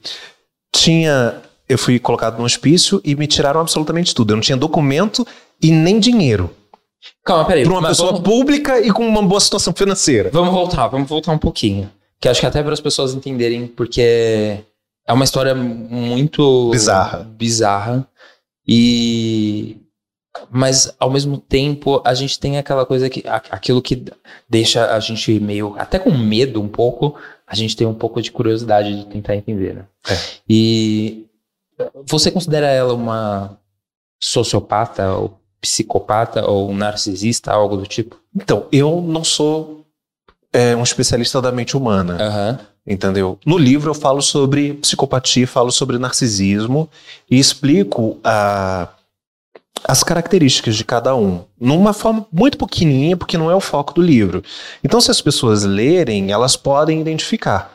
Mas eu não fiz, eu estudei muito sobre muitas coisas, mas nunca fiz nem psicologia e nem eh, psiquiatria. Mas fato é, de um lado você tinha eu, sem absolutamente ninguém, porque tiraram todos os meus bens, as minhas roupas, os meus certificados, documentos, Você dinheiro conheceu ela dentro da igreja? dentro da igreja. Em momento nenhum, depois que tudo que aconteceu, eu tava lendo sobre alguns casos, claro, um pouco longe do que aconteceu, mas é parecido. E eles falam que se eles tivessem entendido alguns sinais do começo do relacionamento, talvez eles tivessem entendido o, o que ia acontecer depois. Claro, ninguém imagina o que vai acontecer depois. É. Mas existem alguns sinais. Você percebia sinais? Depois que passou, você fala, nossa, aconteciam algumas coisas que estavam na minha cara e eu não entendi. Hoje é muito fácil É. identificar. Depois que passa, sinais. né? É, levou um tempo. Aham. Porque mesmo depois que passou, durante muito tempo, ainda me recusava. Porque é um, é um atestado de burrice. Você se julga um, um idiota. Sim. Porque era estampado, estava na cara, todo mundo via, os sinais estavam ali e você não queria enxergar. Porque você estava apaixonado. E aí, quando você vê os sinais, quem é vítima de um narcisista, de um psicopata, vai entender o que eu estou falando. Você se sente imbecil. Porque você fala, putz, como assim? Eu tenho faculdade, eu me dei super bem no trabalho, e não sei o que, eu sou uma pessoa bem relacionada, eu ajudava muita gente, como que eu não identifiquei? Então você fica com vergonha de dizer que você foi uma vítima, porque Sim. você tem que assinar que você caiu numa armadilha. E isso é vergonhoso. Então, assim, olhando para trás hoje, é muito fácil identificar. Só que, de- principalmente dentro da igreja, as pessoas não te, elas te orientam que você tem que ser um bom marido, ou que você tem que ser uma boa Sim. esposa, saber criar os, pa, os filhos, o cuidado com os pais, mas elas não te orientam sobre traços de personalidade. Até porque elas dizem assim: não importa se a pessoa era um serial killer, matou 500 milhões de pessoas com rituais de crueldade. Ela aceitou Jesus, apaga tudo. A partir de agora é uma nova vida, você vai ser feliz. Sim. E não é assim. Eu acredito em transformação? Sim. Acredito, é Também. óbvio, eu acredito em milagres, mas a gente precisa ler os sinais. A Bíblia também diz que os, as, as o fruto, é, o arrependimento produz fruto. Então, se você se arrependeu, não é só falar. Você tem que mostrar como se arrependeu. Então, assim, se você era uma pessoa insuportável, aceitou Jesus e continua sendo insuportável com seus funcionários, não fala com as pessoas na rua e não sei o quê, não adianta. A sua palavra fala de mim, mas o seu coração está longe, diz Deus. Então, olhar para trás hoje, eu que eu, eu desabo nessa parte do livro, porque eu falo, eu me senti impotente. Total. Porque olha, olha esse sinal, olha esse sinal, olha esse sinal.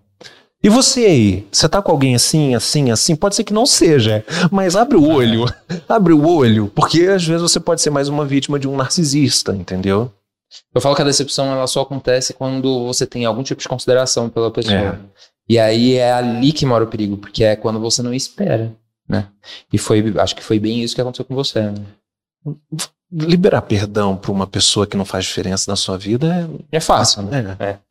Agora, pra alguém que ama, pra alguém que tenta te matar, é muito difícil. E é hipócrita, nesses casos, você dizer que, ah, eu perdoei.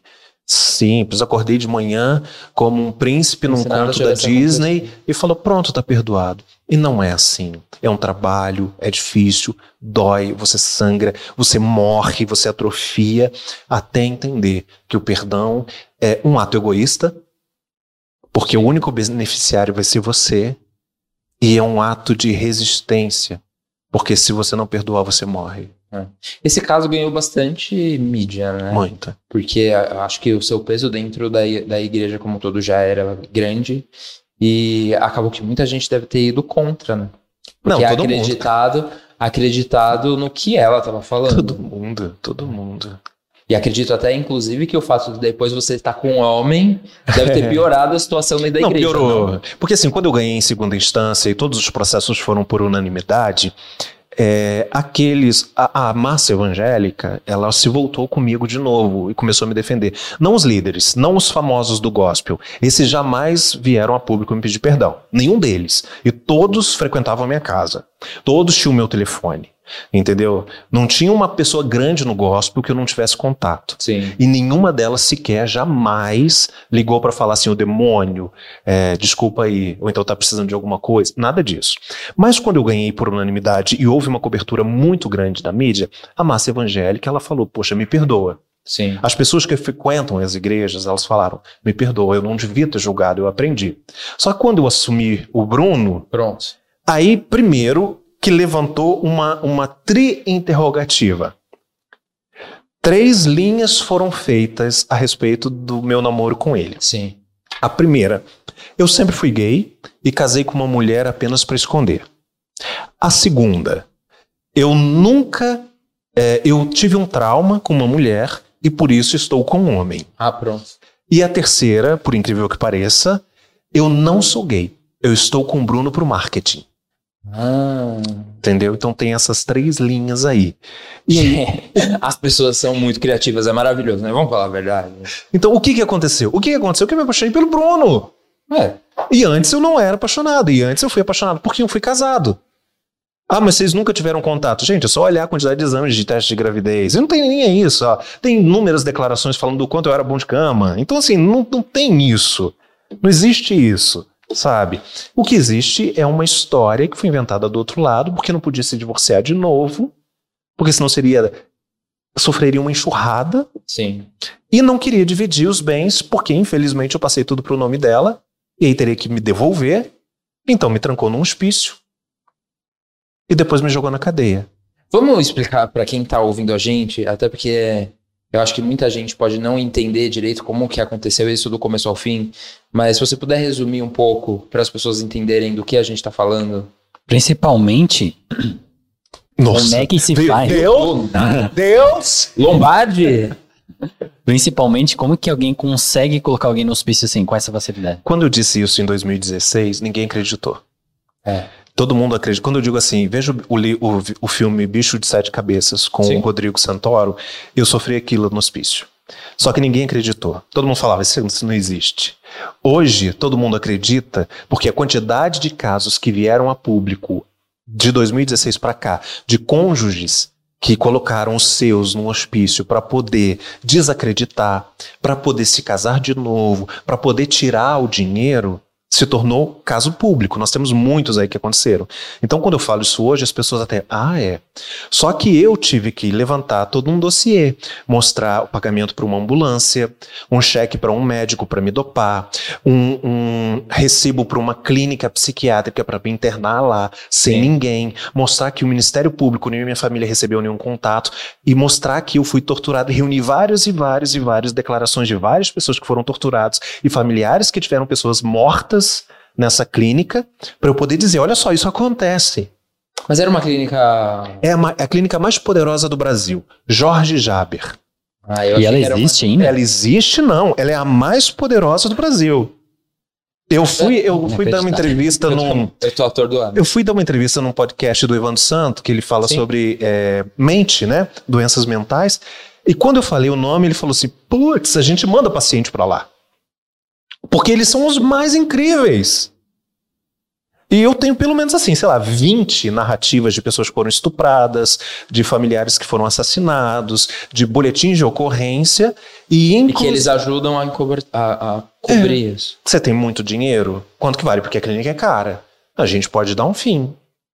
Então eu tenho. in- Minha família, quando me localizou e foi me socorrer e me tirar de lá, meu irmão, apesar de ser da roça, deu uma. Na telha dele, ele começou a gravar. Então ele gravou todas as conversas com o pessoal da clínica. Ele gravou todo, fi- filmou absolutamente tudo. E o pessoal dizendo que estava fazendo comigo.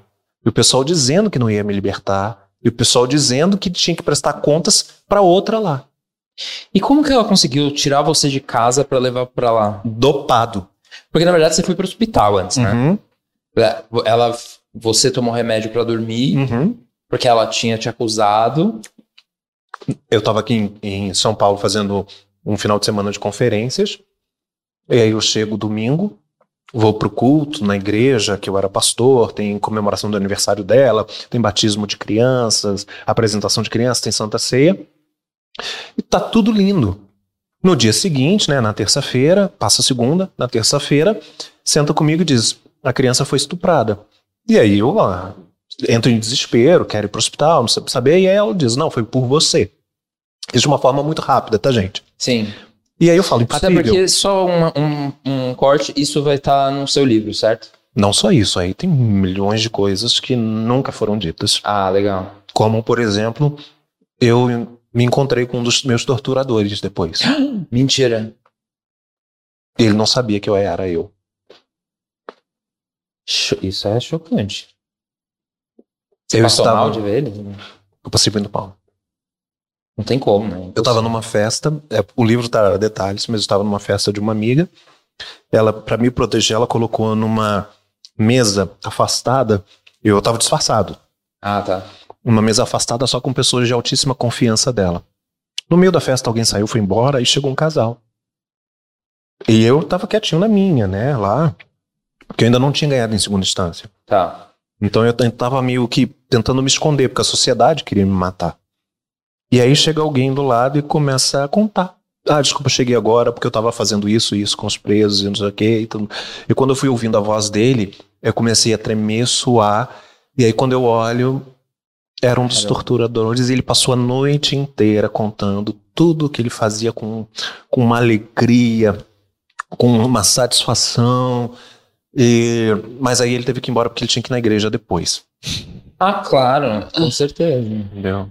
E, e aí depois, aí voltando pra história, você foi pra igreja no domingo, foi no domingo você falou? Uhum.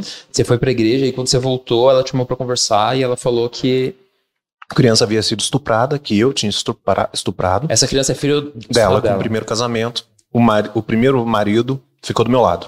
Entendi. E o pai da criança. E aí a eu tentei pedir ajuda aos líderes dela, eles os líderes dela estavam envolvidos. Isso já tinha sido armado há muito tempo, eu não sabia. E aí eu tomei o remédio dela para dormir, porque ela sempre tomou.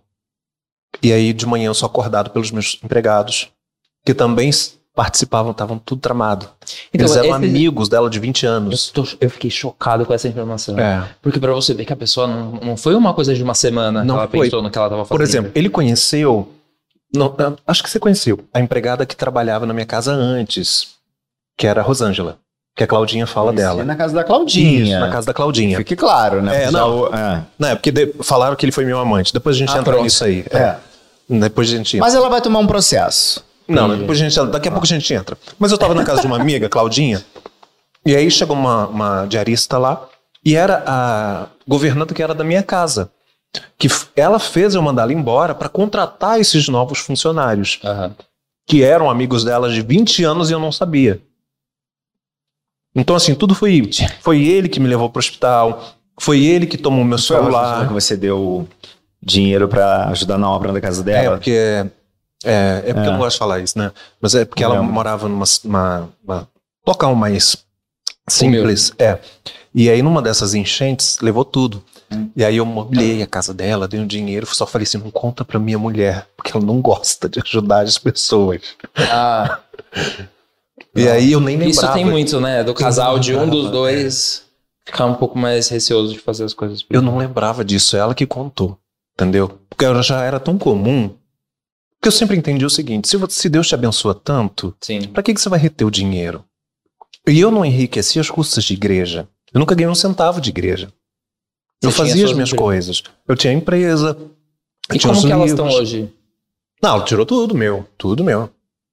Mas mesmo você ganhando na justiça, Uma coisa é processo criminal, aham, outra coisa é processo civil e outra coisa é processo família, onde diz respeito aos bens. hum, meu Deus. Então, assim, o próprio juiz de família falou assim: pode recorrer, daqui 20 anos a gente entrega se sobrar alguma coisa pra O você. quê? 20 anos? Então isso quer dizer que ela tá livre, leve e solta, rica. Rica, o meu ela dinheiro. tá bem lá, na boa. É, livre, Mas, leve e assim- solta mais ou menos, né? Porque deve ter aí uns 20 processos na, nas Ah, costas. Então, porque a partir do momento em que você consegue provar a sua inocência, o fato dela, é, de ter provado que ela tentou fazer tudo isso, já não é motivo suficiente pra ela ir pra cadeia? Não, Brasil! Olha só, Se fosse chocado. Estados Unidos, com certeza, ele já É. teria sido indenizado e ela estaria presa, a bandida. Mas a gente tá no Brasil, né, amor? Olha Tudo só. acaba em pizza. Você, Tudo. exemplo, não aconteça, tá? Tome cuidado. Você mata seu irmão. Ou então, é ótimo, né? Aham. não, ou então você diz assim: o meu irmão matou a nossa mãe. Ah. E você leva isso pro juiz. Pro dele... Você convence um delegado a dizer que o seu irmão matou a sua mãe. Mas não tem o corpo da sua mãe. Dois dias depois, sua mãe aparece. "Ah, Eu tô aqui. Não interessa. O seu irmão é jogado na cadeia, é espancado até quase morte. Depois de quatro anos, ele consegue provar a inocência. Porque foi isso que aconteceu comigo. Com você, sim. Tá? Ela disse: a criança foi estuprada. Dois dias depois saiu o laudo dizendo que não foi. E mesmo assim eu fui preso, espancado, torturado e levei quatro anos para provar minha inocência. Mas aí, depois de quatro anos, o seu irmão consegue sem dinheiro, Aham. sem advogado, sem nada. E do outro lado, presidente, ministro, senador, político, religiosos, empresários, porque conta essa classe que eu tive que lutar. É. E assim, no final das contas, quem tem coragem de ficar do lado de um cara que tá sendo acusado de estupro de menor? Exatamente. Meu Deus, é uma coisa. Ainda mais com ministro dos direitos humanos, senadores e a liderança religiosa dizendo ele é culpado. É. Então, ninguém fica do, do seu lado. Eu fiquei sozinho. Eu, Deus e minha família. E aí, o seu irmão, depois de quatro anos, consegue provar na justiça e a promotoria diz assim: foi tudo armado. Foi armado assim, assim, assim. Foi isso que a promotoria fez comigo. Sim.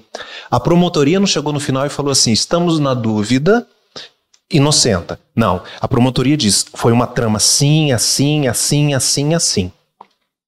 Aí o juiz fala: ok, se, se não tem provas, ele é absolvido. Porque não tem. Meu Não houve o crime. O corpo da- do assassino, do, do morto tá, aí. andando aqui. Aham. Aí seu Vive irmão, que ganha por unanimidade em todas as esferas, segunda instância, desembargadores, ele vira assim: tudo bem, agora eu quero processar você porque você usou toda a máquina do Estado para destruir a minha vida. Aham. Isso se chama denunciação caluniosa. Tá. Sabe qual é a pena? Uma cesta básica. Ah, não, sério? E aí a pessoa pode fazer o que quiser com a vida do outro. que Sim, ela- essa é a lei brasileira. Você e, é prova disso, vai e não vai mudar. E não vai mudar. Meu Deus. Nos que Estados Unidos. Não, não, porque assim, já, muita gente já tentou e as pessoas falam: ah, se mudar, as pessoas vão ficar com medo de denunciar. Só que nos Estados Unidos é assim: você é provado que você mentiu, você paga pelo crime que in- incriminou. Aí é. Se mas você é a justiça, acusa né? falsamente de roubo, você é preso por roubo. Se você acusa falsamente por assassinato, você é preso por assassinato. Se você acusa falsamente por estupro, você é preso por estupro. Aqui no Brasil você pode, inclusive eu poderia estar morto. Era duas pessoas disseram diante do juiz que a gente tem um vídeo dizendo ele vai morrer. Está tudo pronto para morrer. Então eu, eu era para estar morto. E mesmo assim, se o juiz entendeu que ela fez o máximo possível a outra pessoa para poder te incriminar, a pena máxima é uma cesta básica. Isso é muito chocante. É, a gente tá no Brasil mesmo. Que. E, mas tá, eu imagino que pra mudar isso também deve ser uma coisa. Né? Melhor mudar de assunto, né? Aquele. É. e aí você. é, Você foi pra casa. É, ela- minha família me resgata do hospício oito dias depois. Não, mas peraí, vo- voltando. É, Você foi pra casa, você tomou o remédio, aí você acordou. com os meus funcionários. Eles haviam chamado uma ambulância. Eles me levam para o hospital. E quem tava dirigindo a ambulância, inclusive. Era o meu motorista, que era amigo dela há 20 anos. Tá, meu Deus. É. E É, mas no hospital era relacionado ao quê? então, no hospital, ele- eu dou entrada. Nos, porque assim, quando você chama uma ambulância, você vai para um hospital público. Aham. E aí eu dou entrada como alguém que tinha tomado muito remédio. Tá. Então, Como só- se fosse tentativa de suicídio. como se fosse uma tentativa de, de suicídio. Só que quando eu chego no hospital, eles veem que eu não tô tão mal. Então eles me botam soro, não fazem lavagem, não fazem nada, só me deixam em observação e depois dá um laudo dizendo que eu estou plenamente consciente para ir para casa. Hum.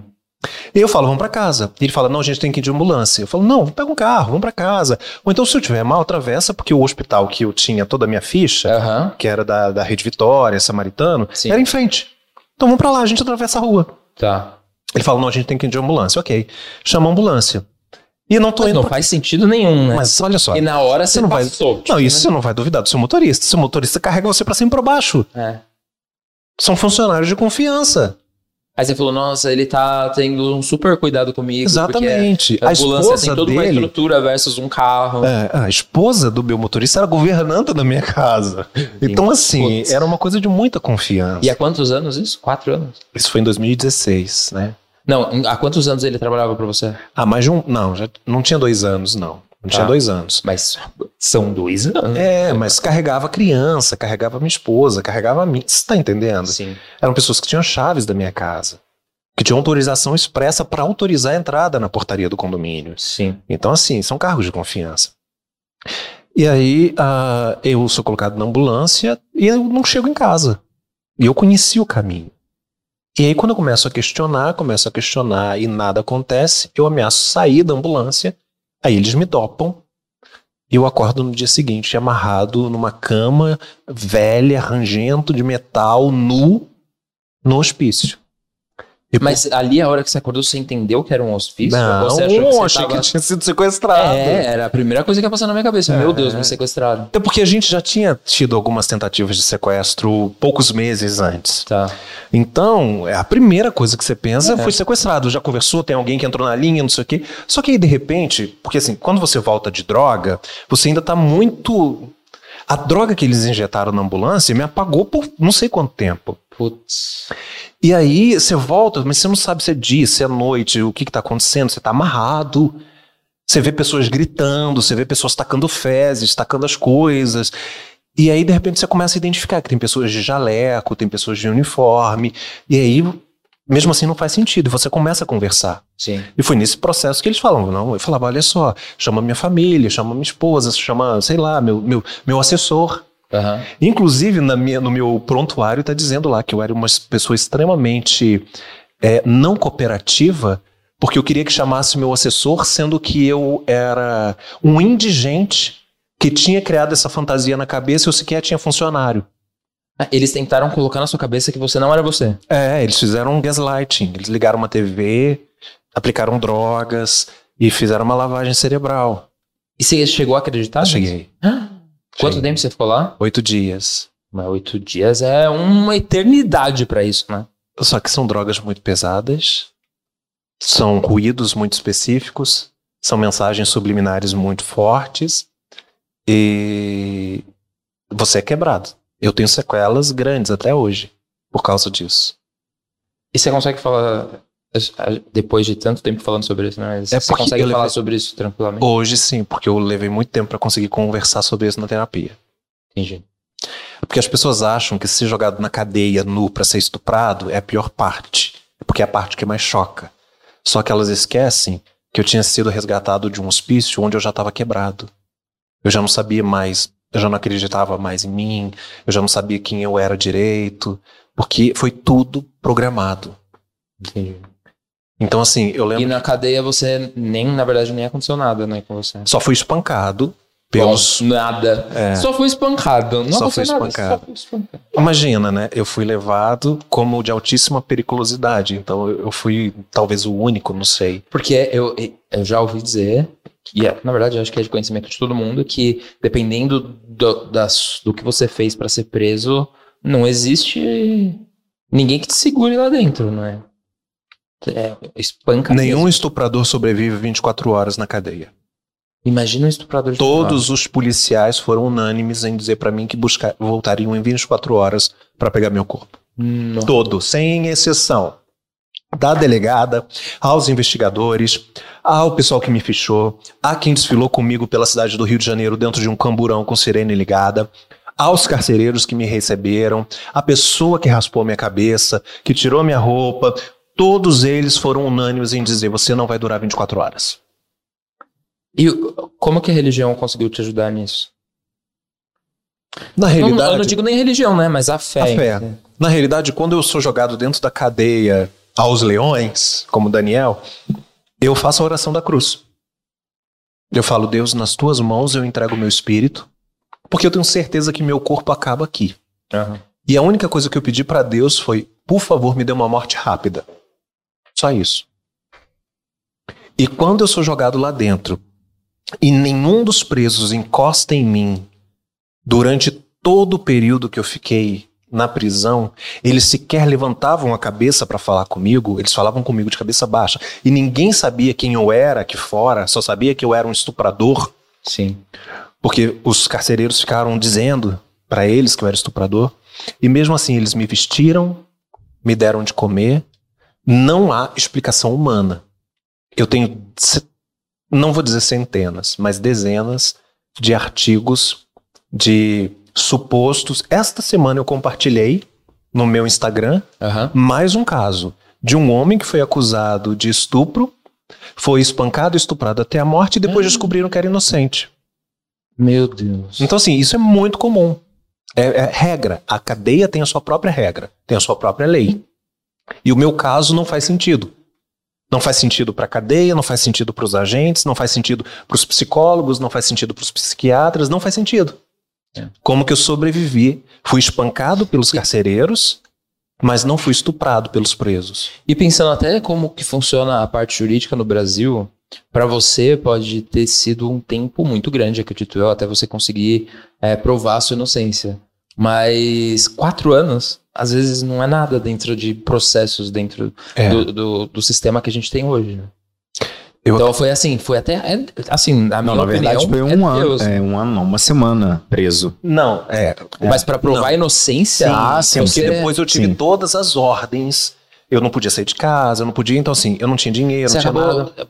de- é, depois que você entrou dentro do hospício, que você. Porque você, você deveria falar, olha, eu sou tal pessoa. E eles não falavam que não. Não. Certo? Uhum. É, Você é o indigente que a gente te encontrou, que levaram É. lá. Na minha cabeça eu falava, tá bom, mas é tanto indigente que tem aí, como que eu, eu vim parar aqui? Você não pensou nisso? Mas olha só, é muita droga. Ah, É muita droga. É, é para uma pessoa que a única coisa que tomava era de pirona, ou É. vitamina C, ou vitaminas, ou melatonina para ajudar a dormir, sim. injeta quantidades elefantescas De, De- nem sei o que, de que nem é. sei o que, É. você acha que, sei lá, você é um duende. Entendeu? Eles você acha o que eles quiserem. Eu tenho manchas no meu corpo em decorrência disso, que foi tanta droga injetada que a melanina correu para um lugar só. Eu tenho um- umas manchas na axila e, e tudo mais, Aham. pra, por causa da overdose de drogas que eles injetaram lá. Então, a única coisa que eu fazia era tentar me manter são e nem isso eu conseguia. E o que, que você fazia durante o dia lá, dentro do hospício? Eu tava amarrado. Numa Os oito dias amarrado. É, no último não, mas nos sete dias eu tava amarrado, entre acordar e dormir, tinha alguém do meu lado dizendo que eu não era, a televisão chiada, aquele bagunceira, fezes e urina e, e tudo sendo destruído e gritos.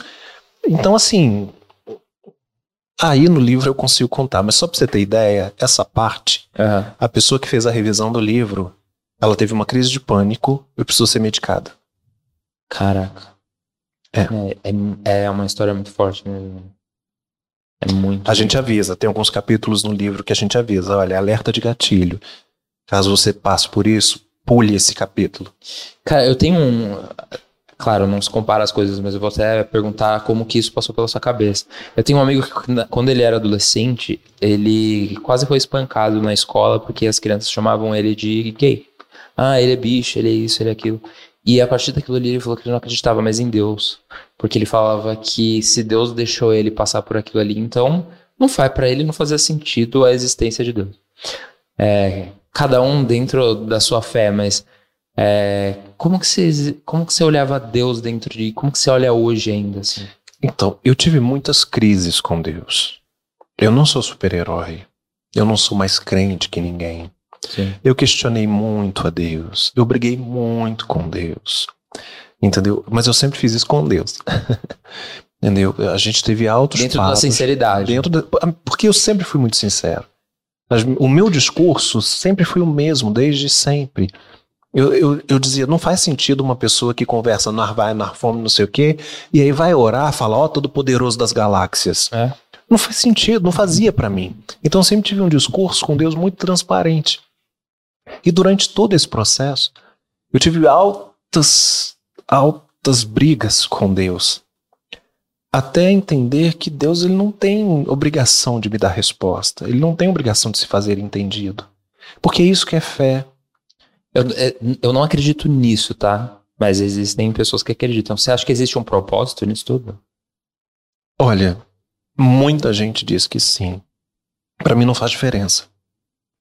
Se a minha história ajudou alguém ou se não ajudou, se a minha história serviu para alertar ou para denunciar a, a falsa igreja, e- essa não é a minha preocupação. Eu sei que fizeram isso comigo em nome de Deus. Sim. Então eu não tenho nas minhas costas a obrigação de me defender, porque não fizeram em meu nome. Se usaram o nome de Deus para fazer o mal, Não. respondam para Deus, Sim. porque Ele vai julgar o que for necessário fazer. Porque fizeram dizendo: nós estamos como pessoas enviadas por Deus para fazer isso. Nossa. Nós estamos fazendo isso para limpar a igreja. Nós estamos fazendo isso para curar o altar. Nós estamos fazendo isso para denunciar os pecados. Sempre foi com esse, com esse. E como foi sair de lá? Como que você conseguiu sair do hospício? Minha família me resgatou, minha mãe e meu irmão. Mas ah, eles acharam você como? Depois de vários dias de luta, pesquisa, junto com funcionários e assessores que eu não tinha, né? Sim. né? Todos eles, muita luta, conseguiram achar. Minha mãe e meu irmão me resgataram. Eu tive uma semana até ser preso, onde eu me entrego para a polícia. Nessa uma semana eu faço o diário de vídeos, que vai estar no livro. E aí eu me entrego pra polícia, onde eu sou preso por altíssima periculosidade. É porque até aí você não tinha provado nada, né? Não, mas olha só, eu não tinha ficha criminal. É. Eu não tinha nem boletim de ocorrência de nada. Ela não abriu nada contra você? Não, ela abriu. Mas olha só, você tem ficha corrida na polícia? Não. Então, Não tá. que eu saiba. Então, mas Vai se alguém que te amanhã- denuncia, por exemplo, eles vão falar, olha, você é uma pessoa pública, Aham. você tem uma agenda pública, você tem moradia fixa, você declara seus impostos, você, se você sair para algum lugar, todo mundo vai saber onde você tá. Você nunca teve nenhuma passagem para a polícia. Ou seja, no mínimo eles vão te chamar para o interrogatório, Sim, porque você não tem passagem, você não, você tem, é uma pessoa pública. total. No meu caso isso não aconteceu. Eles mandaram me prender. Mandaram me prender direto. E aí, quando, quando eu sou colocado, quando eu me entrego pra polícia, eles me algemam as mãos e os pés. Porque eu era a segunda delegada, Cristiana Bento, de altíssima periculosidade. Meu Deus. Dois dias depois saiu o laudo, E ela chegou nesse consenso que você era. sozinha pela declaração da mãe da criança. Ah, achei que era por causa de você ter passado pelo hospício e. Não, ninguém nem sabia. Nem sabia. Nem sabia, não, não era público ainda. Veio ser público depois. E, como, e hoje, como é que é a sua relação com relação à igreja? Não existe. A igreja é instituição. Sim. Porque eu sou persona não grata, né? Eu namoro um homem. E infelizmente na igreja, com muita tristeza eu digo isso. Você pode matar, roubar, adulterar, falar mal das pessoas, mas você não pode ser gay. Total. Porque a única coisa que vai importar é se você der o dízimo. Mas você nunca vai poder assumir um posto, você nunca vai poder subir o altar, você nunca vai ter nenhum cargo, você não vai poder tomar ceia, Isso é muito chocante. né? entendeu? Então assim, eu sou persona não grata. Isso é triste demais. né? E eu entendo. Mas você, você sente falta de ir pra igreja? Eu Ou- sinto falta da comunhão, não da instituição. que, sim, coisas Eu diferentes. sinto falta de estar com pessoas que têm o mesmo assunto, que possam falar sobre Bíblia, discutir, entendeu? Possam às vezes cantar. Cantar é muito difícil, porque como eu conheço a maioria dos cantores, eu não consigo cantar a maioria das músicas, porque eu conheço a vida deles. Sim. Então, assim, é muito difícil. Mas é, estar falando sobre coisas espirituais, eu sinto falta. Mas eu sou, eu sou um perigo para a igreja. Por saber demais. E como que você passa hoje? O que, que passa pela sua cabeça depois de ter passado por tudo isso, ter feito livro e. Olha, eu acho que eu deixei de ser pelo menos um pouquinho ingênuo. Eu era muito ingênuo. Ah, acho que eu entendi um pouco o sentido da fé, que é quando você tem perguntas, mas não tem respostas, E mesmo, mesmo assim acredita? né? e mesmo assim acredita. Porque se eu tivesse resposta, eu não precisava ter fé. E segundo, que eu tô vivendo um mundo novo, né? Eu tô com o Bruno, que é um homem. É. Então, apesar de todas as, as restrições que eu ainda passo, emocionais, físicas, financeiras, porque eu ainda não recuperei nada Eu meu. imagino. É, eu tenho inúmeras sequelas, né? Então, você falou, você tem crise de pânico. Eu tenho oficialmente transtorno de estresse pós-traumático por tortura, depressão, crise de ansiedade, é, transtorno de adaptação, crise de pânico. Eu tenho um monte de coisa, Uhum. né? Que com terapia e remédio ajuda. As pessoas veem assim e acham que tá, Tá tudo. né? A Mas- gente medicado é ótimo. ah, e hoje eu tô vivendo uma nova experiência com o Bruno, né? Sim. E tá sendo muito bom. Tá sendo libertador. Essa semana a gente andou pela primeira vez de mão dada. Porque eram bloqueios meus. Uma pessoa que sempre foi hétero na vida, que sempre Sim. namorou mulher, no início do namoro, se ele encostasse perto de mim na rua, eu dava um pulo, Sim. né? Então a gente. Até porque, a- a- claro, existem aqueles bloqueios internos. gente tem. Sim, sim. Obviamente, isso é uma coisa que vai passar com o tempo, até porque é aquilo, né, que a gente estava falando no começo. A igreja coloca na nossa cabeça que aquilo é uma coisa horrorosa. Então, em algum lugar lá dentro, isso tá implícito. Sim, mesmo que pra mim nunca fosse pecado. Mas você Tá. sempre ouviu. Não, sim, mas É, eu não tratava na igreja como pecado. sim. Mas era difícil pra mim me ver como gay. Sim, total. Então é ainda tá o que sendo a maioria aprendido. das pessoas passaram na época da adolescência É, foi você botar com passar- 40. É. Isso deve ser diferente também, né? É muito estranho. Se você renascer, se reinventar, se readequar. Ainda mais que é um mundo muito diferente. É. de, de boa, assim, eu, eu tô- tenho gostado. O pessoal fala, bem-vindo ao Vale. É. Mas tem umas gírias muito peculiares, né? Não, eu falo, olha. O Bruno, o Bruno sabe a maioria das gírias. Mas no início eu lembro que ele falava assim, vou dar a Elza. E eu não entendi o que a Elza Soares olha, eu tinha a ver com falar, isso. Eu até hoje não sei. Se eu Ah. falar que eu sei tudo, é muito mentira. De vez em quando aparece alguma coisa, eu falo, eu não vou nem perguntar, eu vou pro Google. Porque é. Entendeu? Então, assim, tem umas nomenclaturas que ainda não sei. Tem algumas coisas que talvez ainda soam de forma errônea. Mas é, eu tô gostando. Mas você se sentiu abraçado pelo público LGBT? Sim, mas o público LGBT ainda não sabe que eu existo. Entendi. Entendeu? Eles ainda eles ainda eles estão me vendo agora. O público LGBT, eles acham que ainda tem aquela coisa do Felipe, que foi um pastor muito conhecido. Entendi. E eu tenho esse ar muito sério, eu tenho esse tom de voz que as pessoas ficam com medo. É. E- então, assim, eles ainda estão me descobrindo, estão vindo com o Bruno, que é totalmente diferente de mim. Você nunca pensou em criar uma célula ou algo do tipo? Pode ser, pode ser, mas eu, Eu nunca... iria, se você abrir. Então, mas eu nunca quis, eu nunca quis ter uma igreja exclusiva. Aham. Eu sempre quis ter uma igreja para todos. Eu não, Não, mas, quero a- ter uma mas igreja. você pode fazer uma célula pra.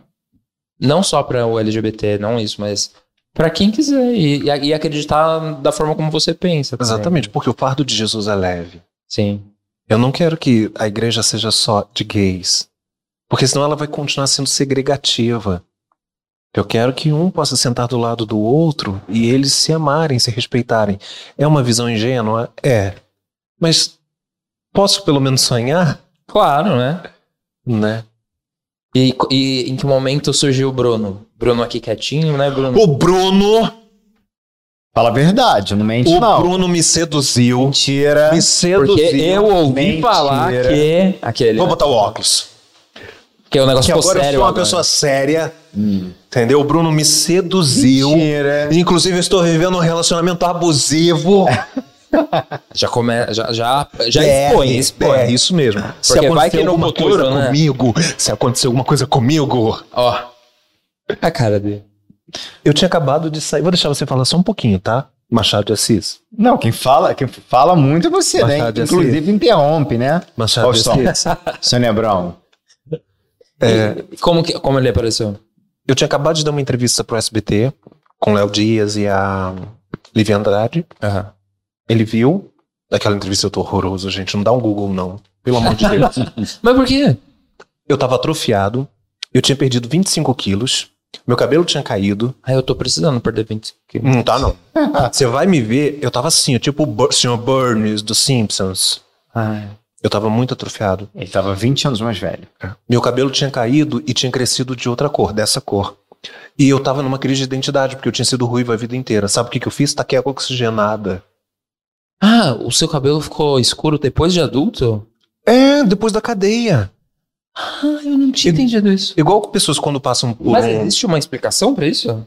Exi- A pessoa, por exemplo, quem tem câncer, Aham. cabelo é comum o cabelo crescer de outra cor. E- ou escurece, ou- ou... fica cabelo branco, ou engrossa. Entendeu? Fica até mais enroladinho. É. No meu caso, o meu nível de estresse foi tão grande que eu saí da cadeia com a cabeça raspada, meu, que- meu cabelo cresceu normal e caiu. E Por quando, completo. e quando ele cresceu, ele ficou cheio de buracos. Aham. E aí ele começou a crescer escuro. No Tanto que eu faço até tratamento capilar hoje em dia. Mas ele cresceu escuro e aí eu tava numa crise de identidade muito grande. Porque como que as pessoas vão me reconhecer moreno se desde sempre eu fui ruivo? É. Ou um cinza, um louro cinza. E aí eu comecei a dar cargo oxigenado pro meu cabelo ficar avermelhado. Ai, Então nessa entrevista eu tô atrofiado, não consigo ficar em pé, tô magrinho, não sei o que, tô com aquele cabelo assim. E aí ele viu essa entrevista e agora deixa você falar. E me dá um pote de comida aqui. Eu vou tomar outro café enquanto você fala. Prepara um chá pra mim, por favor. Que isso? Você me pede tudo, querido. Eu levo tudo na- na- de bandeja pra você. Olha só, vocês Então, que estão vendo aí- esses lindos olhos, entendeu? Isso aí dá um trabalho. É, você não, né, amor? Então, o que que aconteceu? A gente, eu vi a entrevista, né, no Fofocalizando e eu já tinha um projeto de lançar o talk show na real. E aí eu falei assim, caramba, cara. E eu já sabia da história, por quê? Eu tinha uma relação com algumas cantoras do gospel. Tá, Tô falando de cantoras famosas, Aline Barros, Bruna Carla, tá. né, Gabriela Rocha, essa galera, famosas mesmo no gospel. Dentro do nicho gospel são as Isso, maiores. são as maiores. Sim. Entendeu? Eu nunca tive nenhum tipo de contato com a ex-mulher dele, que inclusive ela foi até num podcast dizer que eu, que eu era maquiador dela. Entendeu? Ah, é pô. mentira, vai tomar um processo, porque eu quero ver você na cadeia, sua bandida. Então, ela falou isso justamente pra querer fazer o quê? Querer cagar a nossa história, querer dizer o quê? Que eu ia pra casa deles, que eu virei amante dele. Não, meus amores, eu nunca fui amante de homem casado, nunca peguei homem casado, graças a Deus. Entendeu? Agora, essa ordinária vai responder pelo que ela falou. E aí, quando as pessoas começaram até a perguntar pra mim, eu falei assim: então pede pra ela uma foto, um vídeo, porque todo mundo que fazia. Comprove isso. Quando eu era maquiador, eu tirava foto com todo mundo.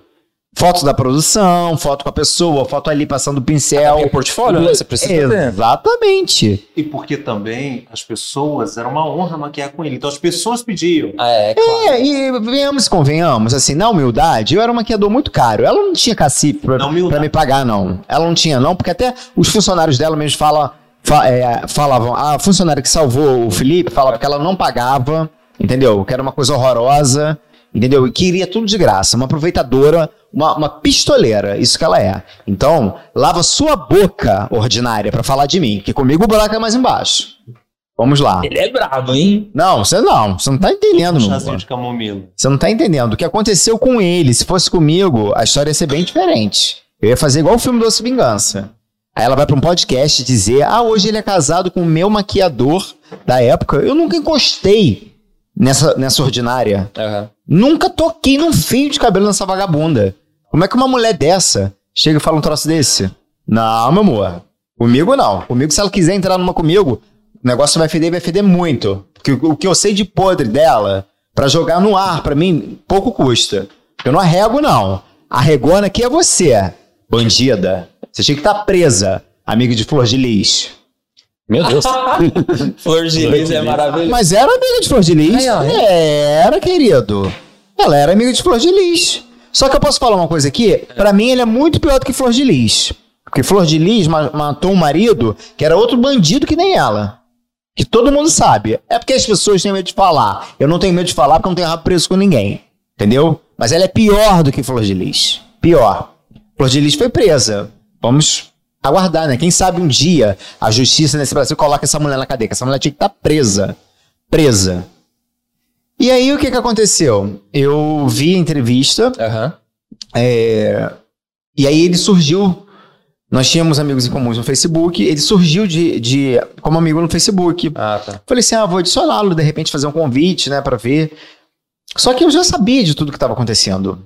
Porque teve uma cantora que chegou, uma cantora muito, muito amiga, muito querida, e me contou o que, o que tinha acontecido.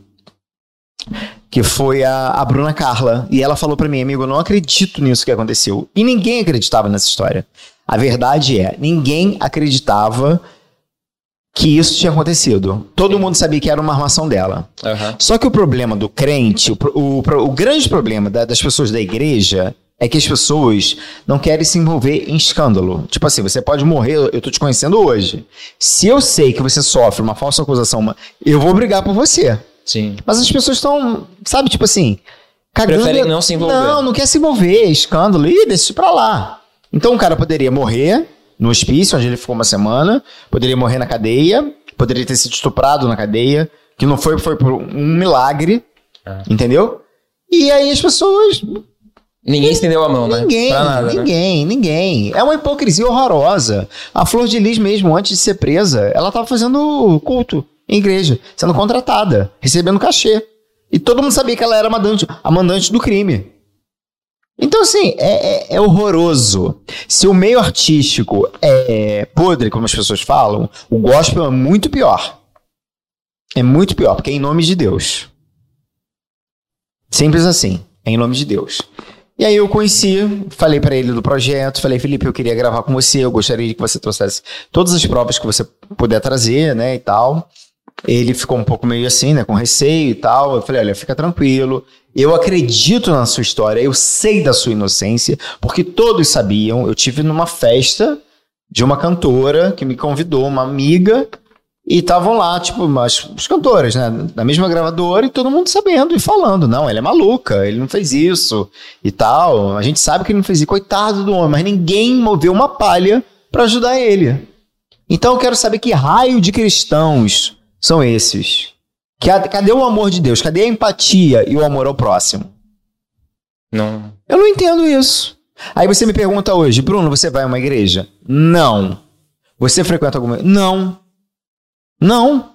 A minha igreja é minha casa. É lá que eu falo com Deus, é lá que eu faço as minhas orações. E acabou. E acabou. Sim. Porque a instituição igreja, não são todos. Tem muitas pessoas, que até quando ele veio a público para falar que nós estávamos juntos, tem muitas pessoas maravilhosas. Existem, as pessoas precisam entender o seguinte: existem os, o, existem os cristãos com Cristo e existem os cristãos sem Cristo. Só que a banda podre faz muito barulho. É. Berra, faz escândalo. Sabe Silas Malafaia? Homofóbico, berra, quer ganhar no grito? Então faz barulho. Só que comigo, assim, berrou, uma, berrou, vou berrar dez vezes mais. Entendeu? Nesse sentido. E aí eu chamei o Felipe pra, pra gente fazer uma entrevista. Ele aceitou. Já deixei claro que o canal não era gospel. Aham. Longe de ser um canal gospel. Mas que eu queria trazer a história dele pro canal. Nós gravamos. Aí ele foi e falou: dou poucas entrevistas pro gospel, trouxe as provas. E depois que eu gravei com ele, eu fiquei com muita vontade de gravar com o pai da criança. Porque eu queria saber. Eu falei assim, gente, e o pai dessa criança? Essa mulher não deixa o filho ver o homem. Eu já sabia disso lá de trás. Ah, tá. Porque as pessoas comentavam, as pessoas falavam muito mal dela. Só que eu nunca tive nenhum tipo de. Sabe o que é contato? Eu posso dizer que eu tô tendo muito mais contato. Eu nunca falei com ela. Tipo, sentar e conversar? Aqui. Assim, de Nunca. Como é que uma mulher dessa vai pra um podcast e fala que eu era maquiador, frequentava a casa dela? Olha isso. Que eu era maquiador particular dela. Amor, você não tinha nem dinheiro pra me pagar, querida. Eu era um maquiador caro. Eu era um maquiador de milionária. Acorda. Eu, hein? No seu sonho. Mentirosa, bandida. E aí, ela. E aí eu já sabia. O pessoal falava mal dela. Tipo assim, pô, ah, ele é um doce, ele trata todo mundo bem. Ela maltrata os empregados, não paga ninguém. Já tinha essa fama já. Querido, hoje eu sou comunicador e jornalista. Então, tipo assim, eu era maquiador. Bastidores, a gente conhece tudo, a gente vê todos os podres. Você sabe quem que comeu quem. Você descobre tudo. Isso é verdade. Entendeu? A mulher que traiu o marido, o marido que comeu a, a amiga da mulher. Você descobre tudo. E o que eu vi nesse meio, ne- principalmente nesse meio gospel, nossa mãe, uh-uh. meio artístico é, é água com açúcar. Água com açúcar, comparando. Ele me deu entrevista, ficou todo mundo em choque. Eu lembro no dia até o, o câmera, o Léo, que eu chamo de Leilete, Leilete, meu Deus, pesado. Ficou um clima pesado no dia. Tinha que parar às vezes, porque ele começava a relembrar. Ele tá bem ma- magrinho, pálido, né? E aí. A gente, eu tava muito feio. Não dá um Google. não veja essa Não, entrevista. na essa verdade, entrevista na verdade, essa, essa entrevista que ele deu pra mim, que foi na mesma época que ele deu pra. pra- Foi nesse canal que você tem hoje. É, que ele deu pra Antônio Fontinelli, ele já tava melhor do que ele tava no Fofocalizando. Fofocalizando ele tava definhando. E aí eu falei assim, cara, o meu lado humano gritou e falou assim, cara, eu preciso fazer alguma coisa pra ajudar esse cara. E eu tentei me comunicar com algumas pessoas, porque pessoas poderosas que, que eu tinha Sim. contato, donos de gravadora e tal, pra ver se poderia fazer alguma coisa por ele. Então, assim, o que eu ouvi de muita gente é o seguinte: não se envolva numa briga que não é sua, deixe isso pra lá. Sabe aquele ditado? Cada cachorro que lama sua caceta? Sim. Eu falei assim, gente, não é por aí, sabe? E algo dentro de mim gritava, tipo assim, de ajudar a fazer alguma coisa por ele. O que, que, eu, que, que eu pensei na época? Era um projeto que estava sendo lançado. Quando eu entrevistei o pai, eu consegui o contato do pai, Aham. porque uma amiga minha, quando viu, sabia que eu ia gravar com ele, ela deu plantão no hospital, onde essa safada ficou internada, que ela não morreu, que ela conta que morreu, que isso, que aquilo, não. Ela teve uma. Ela foi é, ex-obesa, fez uma bariátrica. E logo depois engravidou e deu essa complicação toda. Foi isso que levou ela ao coma. Mas o coma, eu tenho várias pessoas na minha família que foram pro coma. E ninguém morreu.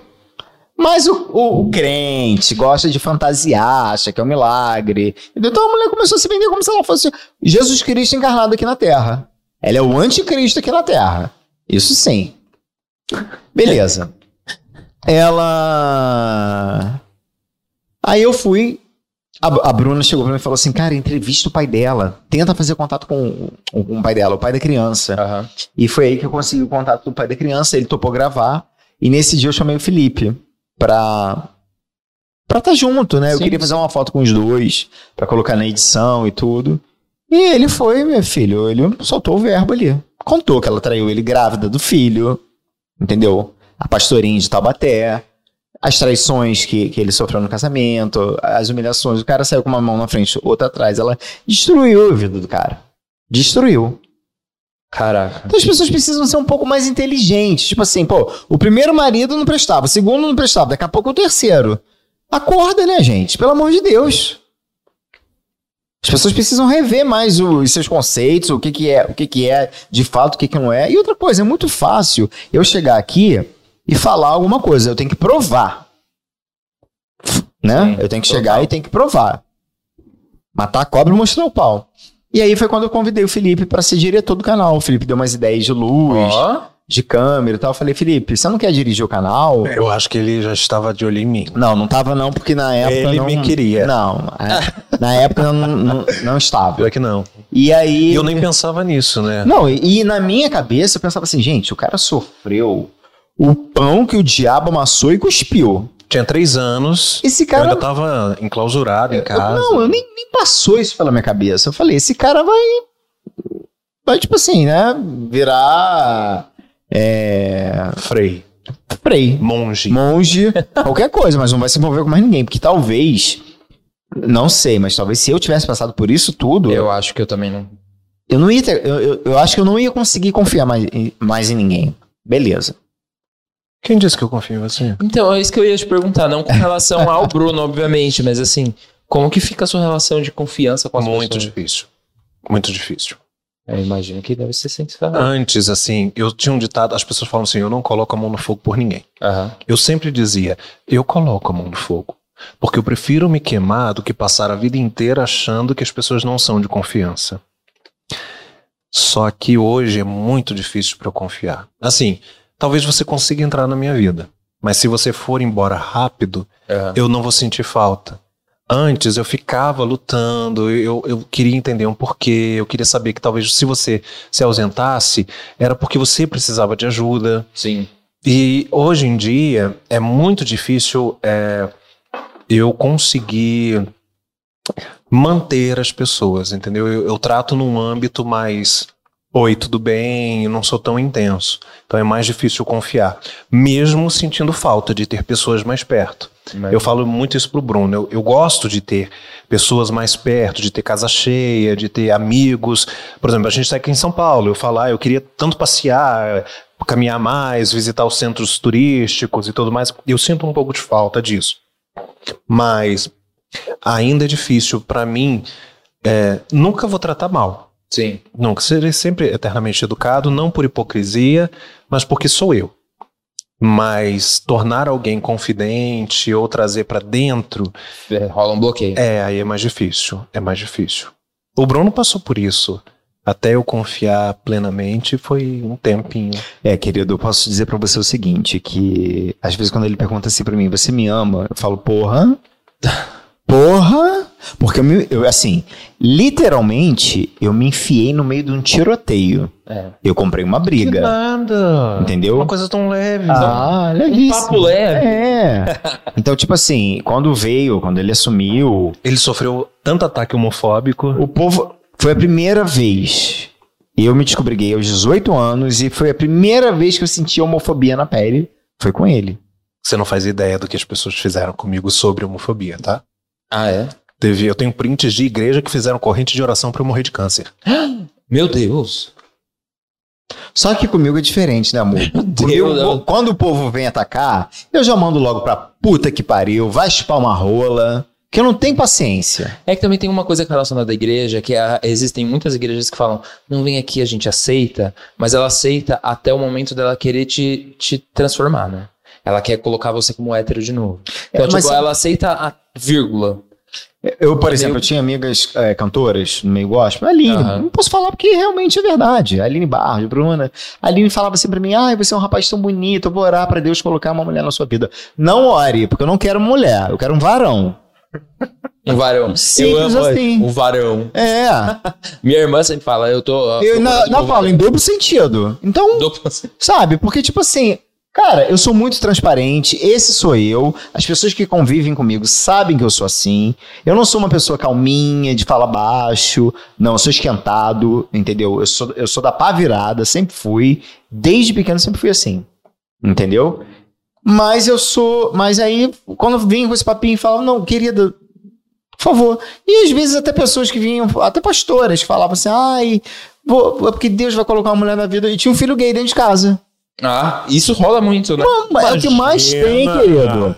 Posso falar pra você? Eu não conheço um pastor, de- de- desses pastores, essa liderança que eu tive a oportunidade de conhecer, porque, coincidentemente, eu sou nascido e criado na igreja também. Igreja Batista. Eu sou neto de um italiano militar convertido ao evangelho. Ô, ô, a sua igreja era de qual? Eu sou de origem presbiteriana, depois fiquei batista até fundar a AME.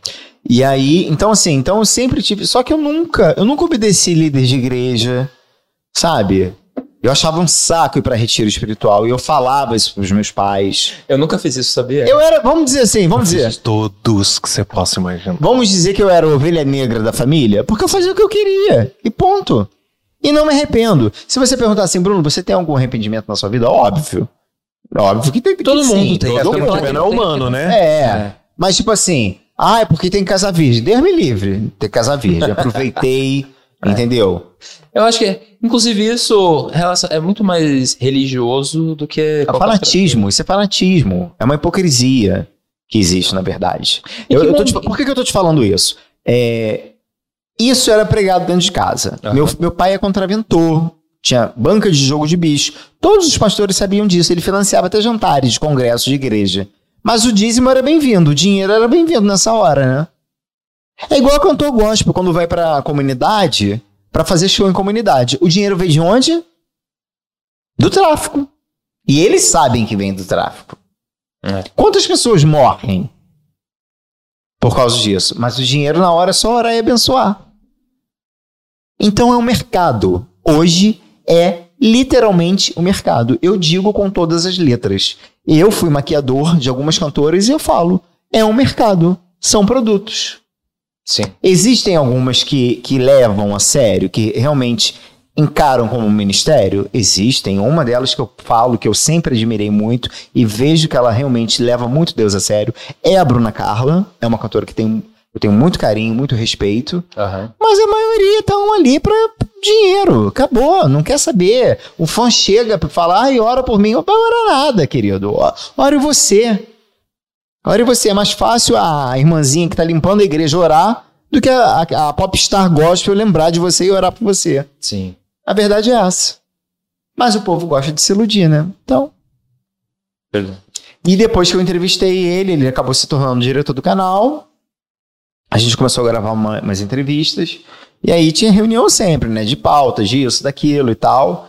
E aí a gente começou a ficar muito próximo. E eu tinha parcerias no Rio também, a gente saía pra jantar e tal. E aí começaram a ver a gente muito um com o outro, né? E aí já, já viu. O povo, tipo assim, é...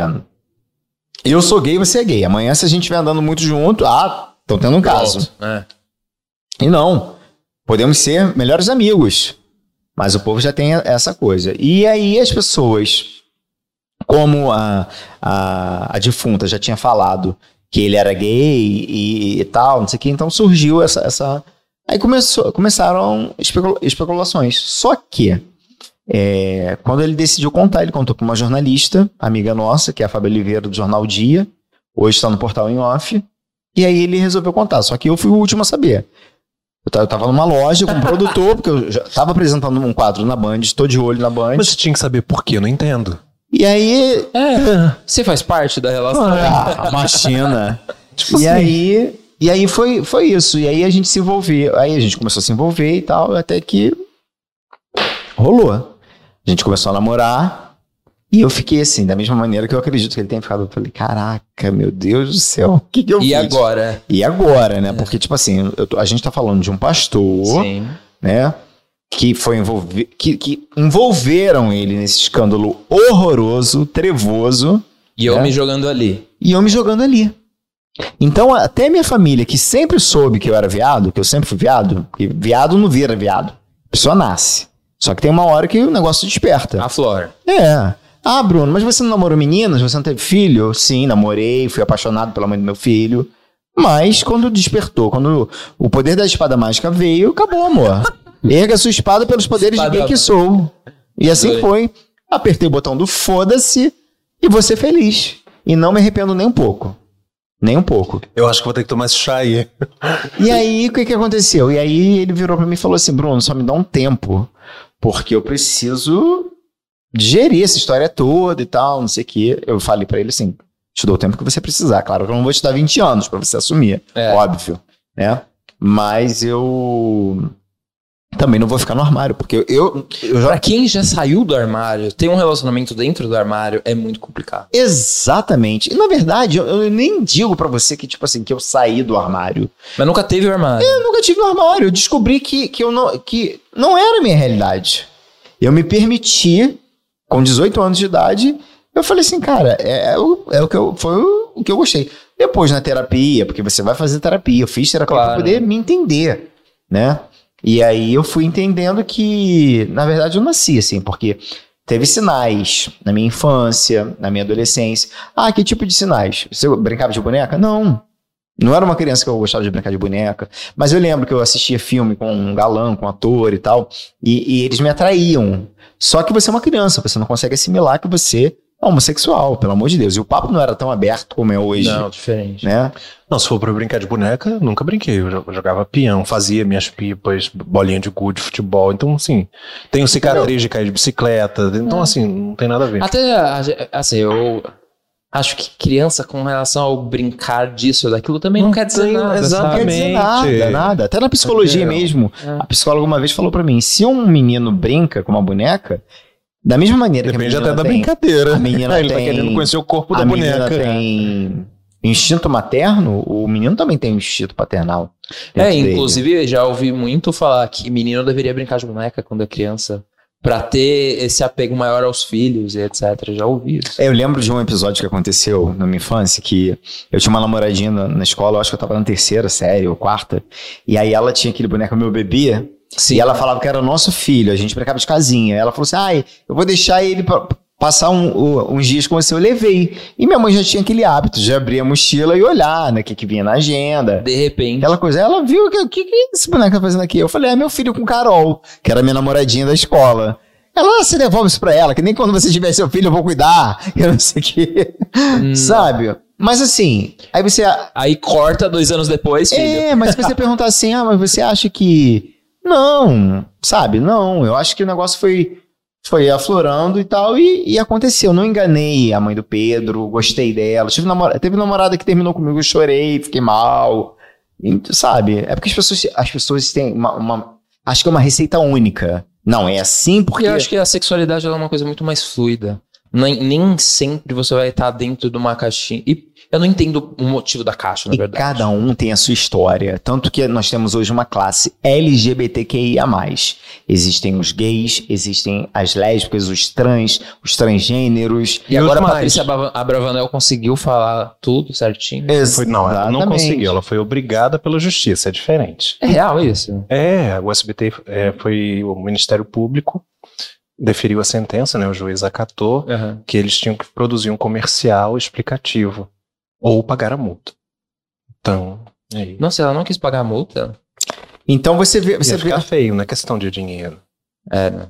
E aí você vê a diferença, por exemplo. Às vezes as pessoas conversam. Agora a gente tá aí no, no BBB e a linda quebrada, algumas pessoas chamando de ele. Gente, é uma mulher, uma figura feminina. Sabe o que eu acho? Eu, eu, Não tem eu- como. eu tenho um amigo, Gabi, inclusive, Gabi, semana que vem vai estar aqui. Ele falou uma coisa que é muito real. Quando existe um menino que ele já se entende como gay, ou as pessoas, na verdade, entendem antes da gente mesmo, é, as pessoas começam a tratar ele no pronome feminino porque é pra alfinetar. Então aí começa Sim. ela, ela, ela. Aí quando a pessoa decide virar ela, aí fala ele. Porque É. aí é pra alfinetar do outro lado. Mas eu Então, passei assim, por isso, pelo meu sentido. sobrenome. O meu, o meu sobrenome é de Simone. Então, no basquete, eu fazia basquete e natação. Todo mundo poderia chamar de. Ou de Simone. Não, Simone. Mas isso não era uma coisa que me ofendia, porque é meu sobrenome, eu tenho muito orgulho, até porque a minha melhor amiga, irmã, que eu amo de paixão é Simone, então assim, é meu sobrenome, é meu nome, Simone é meu nome, então... Sim. Eu também quero dizer que eu sofro bullying, porque ninguém fala o meu nome certo. Eu consegui. Você conseguiu. Olha, olha. Então tem, tem muito isso, mas as pessoas têm essa mania, né? De que, como ele falou, né? Tipo, ah, não, ele tomou trauma. Não, não é isso. Ele tomou trauma e virou gay. Ah, As pessoas querem, querem conduzir a sua vida. E a minha vida quem conduz é Deus, amor. É. E deu pra entender que hoje pra vocês isso já é uma coisa muito mais leve, né? Ah, com Tipo, certeza. Não é mais. Não é mais um assunto a, a ser tratado de nenhum dos dois lados. Ele falava uma coisa antes, porque eu pedi pra ele dois anos, né? Pra poder botar a casa em ordem e me assumir publicamente, porque eu sabia que ia dar uma repercussão. Aí foi quase, quase três meses depois. De repente, é porque me assim, pegou de não- calça riada. Meu Deus. eu não caibo no armário, entendeu? O pessoal fala, saiu do armário, não dá. Meu tamanho não cabe dentro do armário. E, Não, e não tem nada como viver em liberdade. Você tava entendendo ali a- o, o poder que a liberdade tinha. Exatamente. E eu, eu tenho muita dif- dificuldade em, inven- em mentir. Porque eu começo a ficar vermelho, eu começo a ter vários tics. Então, assim, quando eu ia dar uma entrevista e as pessoas perguntavam sobre sexualidade, eu pulava, eu gaguejava, então eu falava, eu não aguento mais. Sim. Eu preciso me libertar disso. Porque antes era muito simples falar pra mim, porque eu era tranquilo, eu tinha uma mulher, ou depois eu estava sozinho. Mas quando eu comecei a namorar um homem, as pessoas perguntavam: se você namorar um homem, eu não sabia o que responder. Porque eu estava começando a namorar ele. E como era a primeira vez, eu estava muito. E aí eu falei assim: olha, me dá um- dois anos. Eu achei assim: ah, dois anos eu consigo lidar com isso. Mas eu não- dava, eu não conseguia esconder. E falei. E ele sempre dizia assim: quando você contar, vai ser libertador. É. E eu achava que era mentira. Eu falava, não, eu vou sofrer muito. Realmente, eu sofri muito. Eu tive perdas de pessoas muito queridas pra Que- mim Que não aceitaram? que não aceitaram, que eram queridas pra mim, mas Tá. eu talvez não fosse tão queridos pra Pra elas, a ponto disso não ser Um ponto. um ponto, Com certeza. entendeu? Mas que o fato delas irem embora não deixou de doer. O fato de eu não ser tão querido pra elas quanto elas eram pra mim não deixou de doer. Sim. Você não vira assim, ah, foi, Deus livrou, não gostava de você. Nem por isso a dor deixa de existir. Você não é um robô, né? Exatamente. E eu geralmente eu sou muito intenso, né? Então, ah, alguns meses depois, quando eu contei, hoje em dia eu não me arrependo nem um segundo. Foi absurdamente libertador e leve. Ah, você agora é viado. Não, vai usar o que contra mim? É. Vai usar isso como, como xingamento? Não é. Não é. Ah, então você sempre foi. Bom, mas aí eu não adianta eu pegar para essas pessoas e dizer, não, não era. Gente, por que, que eu vou ficar me pegando no Então, passado e tentar Não, entender? eu não vou gastar energia com pessoas que não vão se convencer do contrário. Elas querem algo para criticar. É. Se eu convencê-las disso, elas vão pegar outra coisa. Então, assim, eu não gasto energia com quem não merece. Aí, tá certo. É isso. Desculpa, voltamos aos- ao procedimento normal. Em que momento vocês decidiram morar junto? A gente começou a namorar, a gente foi morar junto. É, a gente, muito- não, a gente começou a ficar muito tempo junto. Até Por conta do trabalho, inclusive. É porque O seu quando eu canal conheci- É todo dia? que Não, sai? semanal. Vai- Quando eu conheci, ele morava num apartamento emprestado, Aham. né? E, e aí foi quando eu falei assim, ah, vem morar aqui. Aí ele virou e falou assim, não, vamos ter um- uma coisa nossa. Só nem, não pode ter nenhum funcionário na casa. Tá vendo?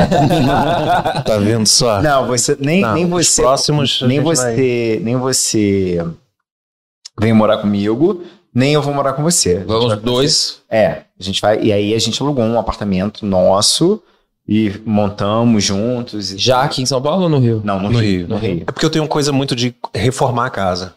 Entendeu? Eu tenho muito isso comigo. De te- colocar a sua cara. É, então assim, eu re- troco fiação, reboco, pinto, customizo, faço jardins, faço instalação. Isso pra mim é uma terapia. Sim. Então, se você entra no meu Instagram, você tem lá eu montando um jardim vertical no meio da sala. Você tem eu montando, trocando várias dicas de cozinha. e Todos os seus passos. É, é, então, é, então, assim, é uma coisa muito minha. Eu gosto de customizar, entendeu? Eu gosto de pegar um papel de parede e fazer uma coisa diferente, montar uma biblioteca. Então, assim, o fato de pegar uma casa, um apartamento mais caquético ou mais novinho, pra mim, difere. É, é um passo da criatividade que eu vou exercer. E ele entende isso super bem. No entanto, que ele não reclama das minhas plantas. Ah, é muita planta? Na verdade, é, quando, Pai de planta. quando nós montamos o primeiro apartamento que foi no Rio, é tipo assim, foi tipo, ah, o quarto eu escolhi tudo. Aham. A sala já foi ele. Foi uma coisa que ficou assim, ficou nossa, cara. Entende? E, e foi muito gostoso, assim, sabe? Eu acho que com tudo que nós passamos, que, que a gente. Mas assim, valeu a pena. Porque é muito fácil, né? Você chegar com tudo pronto. Sim. É muito fácil você se envolver e tá tudo assim, um mar de rosas e tal. Eu acho que quando você ama, você passa pelos espinhos também. Como eu passei. Acho que Como nem eu- existe o Mar de Rosas também. gente. Não, não existe, não existe. Eu não sou Acho que é. perfeito. Essa família Eu margarina que todo mundo Não promete tem. Hoje eu postei né? muito falando sobre isso. O Thiago Bravanel contando sobre a família dele, sobre a relação real com o avô, né? Então, assim, não tem. Eu nunca procurei um príncipe encantado. Aham. Príncipe encantado não existe, até porque eu também não sou um príncipe Nossa, encantado. ofendeu agora. Caraca! Não, ele é um príncipe, só o não príncipe, é encantado. inclusive o príncipe da Disney, da Branca de Neve, se, Belo Adormecido, se chama Felipe. É, mas não é encantado. então, assim, eu tenho essa coisa do. E assim, eu te- tenho meus defeitos, ele sabe todos os meus defeitos. E eu chego e falo, se eu, ah, se eu mentir, eu menti, falei. E é isso, eu sou ser humano, entendeu? Eu sou Sim. ser humano. Eu acho que na, numa relação, o que eu priorizo muito é lealdade, cumplicidade, a parceria. É tipo, na alegria, na tristeza, na saúde, na doença Sim. na riqueza e na pobreza, é, é isso, né? E, E e aí, aí? eu dei, eu botei, botei muito, dei, dei a cara pra bater mesmo, até com a família, minha família ficou um pouco preocupada, porque assim, né, viu É tudo não tem como, é não tem Não como. por ele. Sabe por quê? Porque assim, a questão é, é claro que se- vamos tirar toda a parte relacionada à exposição que ele já tinha, independente do, do que aconteceu. Já é uma coisa de se preocupar. Porque Uhum. o cara era um pastor e aí agora tá namorando um homem. E Não, como que isso uma- ia vi- vir pra imprensa? Porque É. a imprensa gosta de Gosta. lidar com esse Adoro o tipo de circo pegando assunto. fogo. É. Adoro. Então assim, eles sabiam que em algum momento isso ia explodir pra você também. Sim, sim. E aí, um plus ali bem pequenininho, a história. Aí, Não, e aí o que que acontece? Tanto, tanto é, você falando sobre a imprensa, quando aconteceu a primeira acusação lá da, da maluca, é, saiu em todos os, os jornais, canais, em tudo. Beleza. Aí ele foi inocentado. Pouquíssimos veículos de comunicação. Aí saiu a segunda instância. Na segunda instância. Aí já deu mais um barulho, mas foi estrondoso quando ele foi pra mídia pra dizer que era gay, que tava namorando comigo. É. Então, assim. Mas você vê aí no livro, é, tem inúmeros jornalistas na nas recomendações. Né? Ano passado, com todos os percalços, eu lancei dois livros. Encontro ah, que Marcado, legal. que fala sobre as pessoas abandonadas pela religião, mas não por Jesus. Nossa, quero. Depois eu lancei É Agar. lindo, é lindo. É, Encontro Marcado é um marco mesmo. É, depois eu lancei Agar, que fala sobre a origem de todos os povos árabes, sobre a primeira grande família da Bíblia de Abraão e Sara, que era uma família completamente disfuncional. Porque é, era, é, foi, eu posso estar bem errado no que eu vou falar, mas era ele que fez filho com outra mulher, É, que não com é uma egípcia, Sim. e dali surgem todas as nações árabes, onde se tem o conflito de Israel com os árabes até hoje por causa. E na verdade a, a linhagem até chegar a Jesus é dali, né? É. E esse ano tá agora, né, no lançamento sobre os laços da maldade, esse livro que, que vai ser um marco muito grande, até porque conta não só toda a tragédia, mas como sobreviver a tudo isso. Com certeza. E o filme também começa a ser filmado esse ano, né? Quando que saiu o livro? O livro já está em lançamento. Já tá. Na Já pré-venda. tá. Ele teve a pré-venda, que terminou dia 31, né? É, e Me manda agora... um link pra gente colocar pro pessoal. Sim, sim. E aí já tá agora no lançamento, ou seja, quem compra já vai receber, porque não tá mais na pré-venda. E aí já começa as filmagens do. E quem que tá fazendo o filme? Então, ainda por contrato, ainda não posso falar. Ah, tá. Mas já tem tudo, tipo, quem. A, a, a produtora. Tem a produtora, eu tudo. te garanto que é uma produtora mundial, né, com alcance mundial, uma Ah. das maiores. É, ele é baseado num livro, mas Nesse aqui. né, baseado no livro. Ah, teve, tem laboratório e tudo mais, assim. Eu não tenho direito de escolher o meu personagem, quem vai me. Isso que Todo mundo Ah, fala, quem vai te representar? Deus. Eu Mas posso já assistir. existe? Não sei, não sei. Ah, tá. São assuntos que eu não tenho uma. Mas eu posso acompanhar filmagens, assim como eu sei que a pessoa vai ter, vai fazer laboratório, vai ver alguma coisa minha e tudo mais. Mas ah, eu acho que vai ser divertido. Vai ser o Cauã. E o engraçado, Ó, vai ser o Cauã, meu irmão falando. o engraçado é que quando, antes dele lançar, muitas pessoas até falaram assim, pessoas até de igreja falaram assim, não deixa vender bastante o livro para depois vocês contarem. É. Ele poderia muito bem, É. poderia, porque a gente tava É, eu poderia usar a fé pra. tranquilamente, Vender. mas não. Você quer jogar limpo, aí as pessoas vêm te metralhar. Por isso que eu falo, o povo gosta de gente mentirosa, de gente que mente, que engana. Não é à toa que a gente tá vivendo esse governo horroroso, né? É. Pois é. E, a, e quais são os planos agora daqui pra frente? Então, o lançamento do livro, o filme, e eu pretendo lançar pelo menos mais dois títulos é, nesse ano de 2022. Acredito que o próximo também, que já assinei o contrato com uma editora, ele vai chocar bastante, porque eu vou falar sobre, de uma forma ficcional, mas algumas verdades que foram omitidas no decorrer da história com os manuscritos originais. Entendeu? Então, Caraca, esse daí vai ser legal mesmo. Vai ser, vai ser um livro também escrito para virar filme, mas é, vão ser baseados, vão ser personagens reais, cidades reais, histórias reais dentro de uma ficção, Sim. entendeu? E é isso.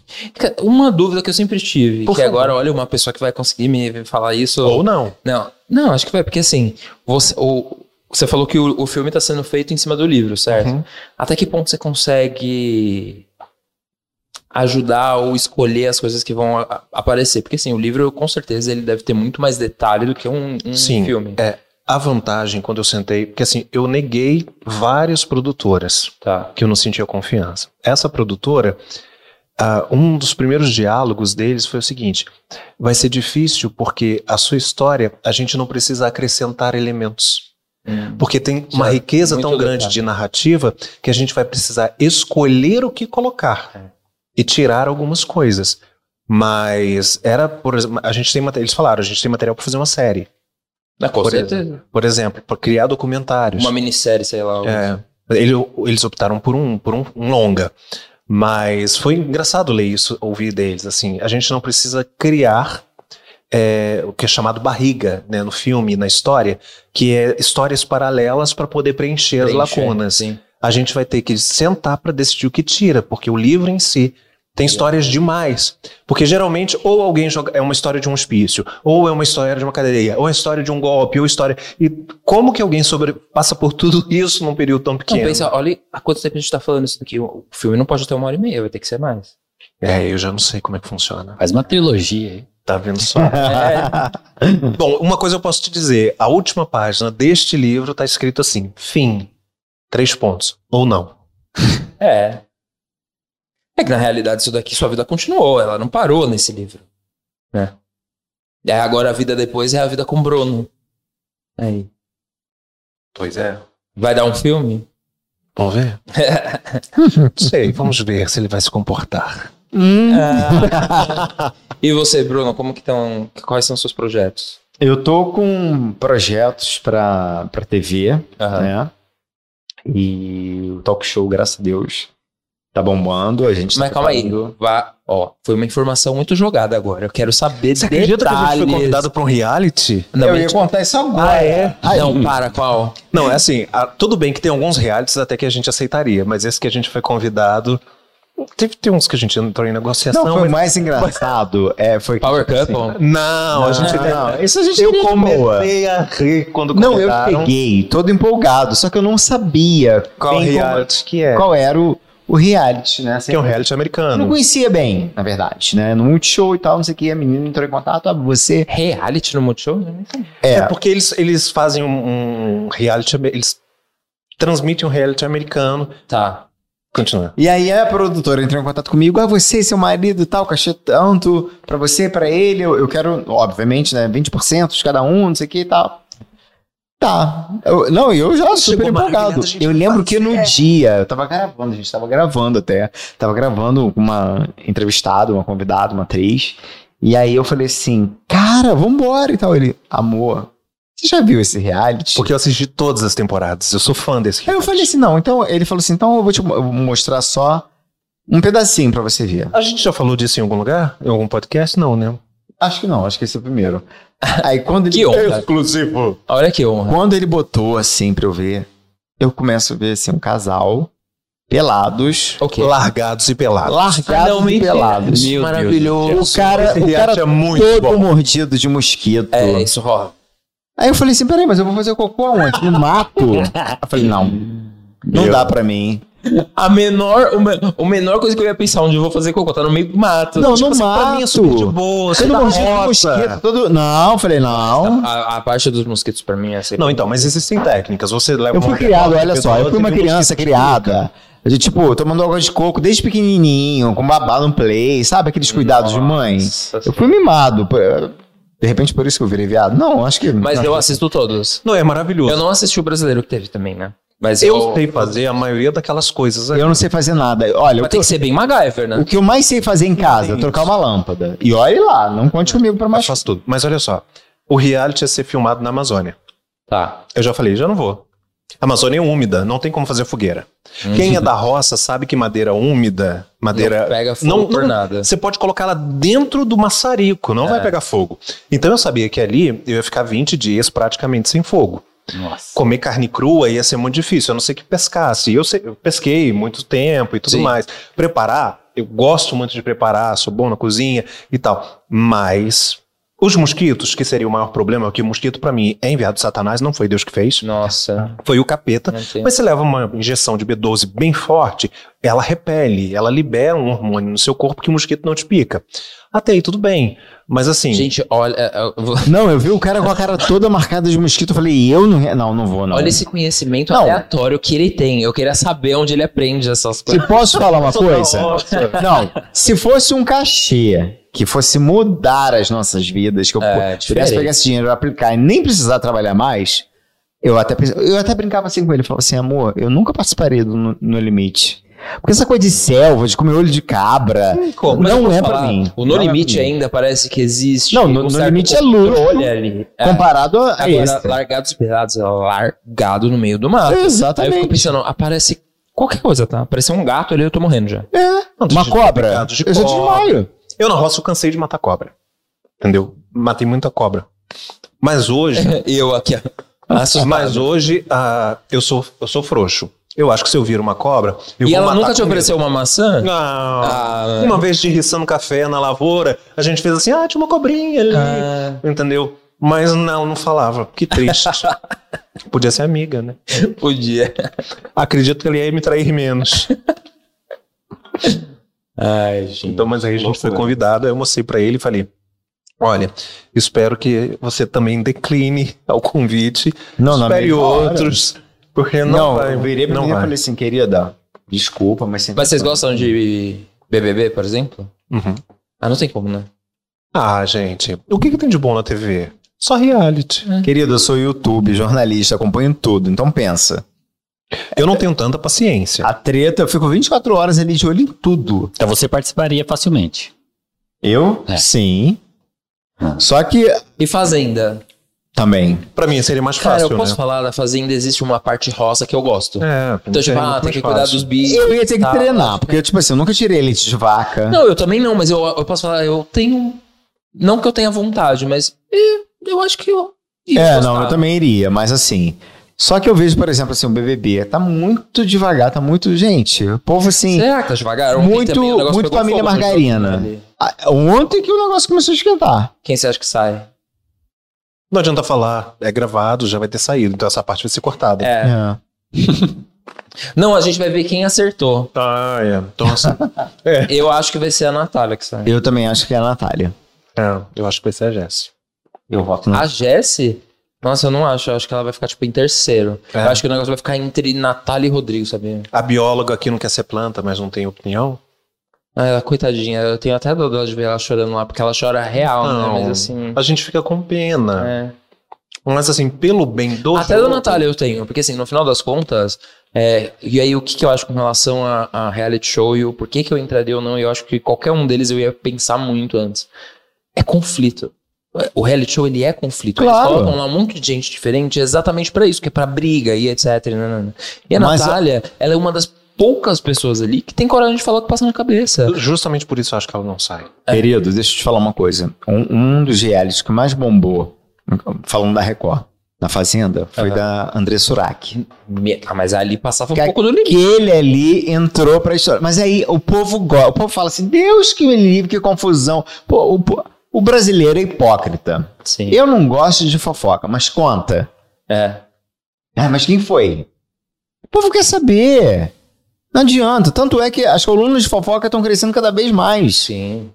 Entende? O povo, quer saber, não adianta. Todo mundo quer saber com quem você se deita, entendeu? Com quem, quem que você pegou na, na balada e por aí vai. Quem é o famoso que tá dormindo com você? Total. É verdade. Então, tipo assim, se eu entro num reality e a pessoa fica de cocoricó com a minha cara, meu amor, vai levar. Ponto. Eu não tenho paciência. Acho que você ia ser um, um bom jogador ali, hein? Eu falo pro Felipe, eu, fico, eu falo pro Felipe. Boninho Felipe, tá perdendo. Você, eu falo pro Felipe, Felipe, você ia ser tão calmo, tão. Porque eu não, eu não tenho essa paciência. Até com a reação que ele tem às vezes com, com os haters, eu já É. mando logo pra puta que pariu, mando os palma não tem paciência não. E respondo, e respondo, vou, vou de novo, até cansar. É. Claro que não dá pra responder a todo mundo, porque também não tenho mais o que fazer, né, amor? Mas tem Ah, não, uns é, que passam no limite, aí eu vou lá, falo, é sua mãe arrombado. Acabou.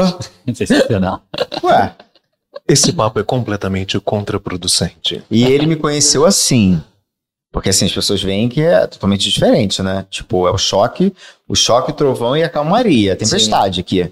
Então, mas ele me conheceu assim. Eu não, não vesti um personagem, entendeu? Não fiz a linha bichinha gospel pra ele gostar de mim, nada disso. E deixa eu perguntar pra você, seu programa é semanal, você falou. Semanal. Ele é ao vivo? Gravado. Gravado? Todas as quartas. Como que chama? Na real. Na real, com Bruno de Simone. Legal. Vou colocar aqui embaixo pra todo mundo seguir. Quero, vou lá assistir, vou assistir tudo. Eu sou desses de Vai maratona. lá maratonar lá que e você vai adorar. Tudo. Tem a retrospectiva 2020, 2020, 2021, que tem os melhores momentos. E dali eu acho que você já pode já maratonando. Qual foi a né? entrevista que você achou mais incrível de ser feita? Assim? Ai. Que eu mais gostei que você fala? Isso. Cara, mas eu, é porque assim, é um projeto seu, né? Tipo um filho. É. Eu amei entrevistar o reverendo Caio Fábio. Cara, Meu ele é uma pessoa que eu amaria trazer, sabia? Eu amei, ele já me fez chorar no- na primeira pergunta, que eu perguntei pra ele, gay, vai pro céu? Então ali ele já me fez chorar, mas chorar de soluçar. Eu tive que parar pra me recuperar e voltar, continuar a entrevista. Eu mandei uma mensagem pra ele também.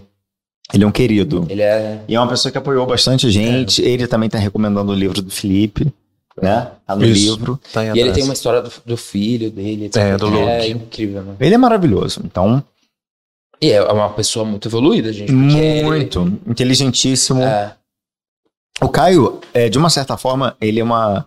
De uma certa forma, não. Ele é uma referência pra mim, porque meus pais iam muito na, na igreja, no- nos lugares que ele dava palestra, né, jantares que tinha da, da, do ANEP, que o Caio Fábio participava. Então, eu lembro muito do Caio. Muito. Nossa. Então, foi uma, foi um entrevistado assim, muito querido. Que se Mas você tem uma entrevista que é inédita, que ninguém nunca conseguiu o convidado, que inclusive a, a Universal Channel aham. né, de Londres entrou em contato tentando é, comprar os direitos dessa entrevista, porque só a gente tem a, o filho da Flor de o Lis. filho da Flor de Lis. Meu Deus. Mas, mas, contando foi- tudo. Contando tudo mas assim, contra a mãe? contra É. a mãe. Contando tudo que acontecia no nos bastidores da casa. Eu quero muito ver isso. E aí, como tá sendo gravado um documentário sobre ela, a gente, eles, ah, acho que é o Universal, né? Eles tinham todas as pessoas a favor dela. Mas, assim, alguém que era um dos filhos e que deu a cara tapa pra dizer, só a gente tinha. Que demais. E é uma das. É, é uma, é a Uma das mais vistas no canal, inclusive. Ah, deve ser com certeza. É, foi. E porque quando eu gravei com ele, foi na época que tava aquele furacão Flor de Lis. Você trocava de canal, ela tava mais Era famosa só que o. Covid, Sim. né? Só dava ela. E aí foi assim, Quanto tempo você tá com o canal? dois anos. Ah, faz um tempinho já. Dois anos, é, e, e assim, cresceu rápido, assim, de uma maneira que eu não esperava.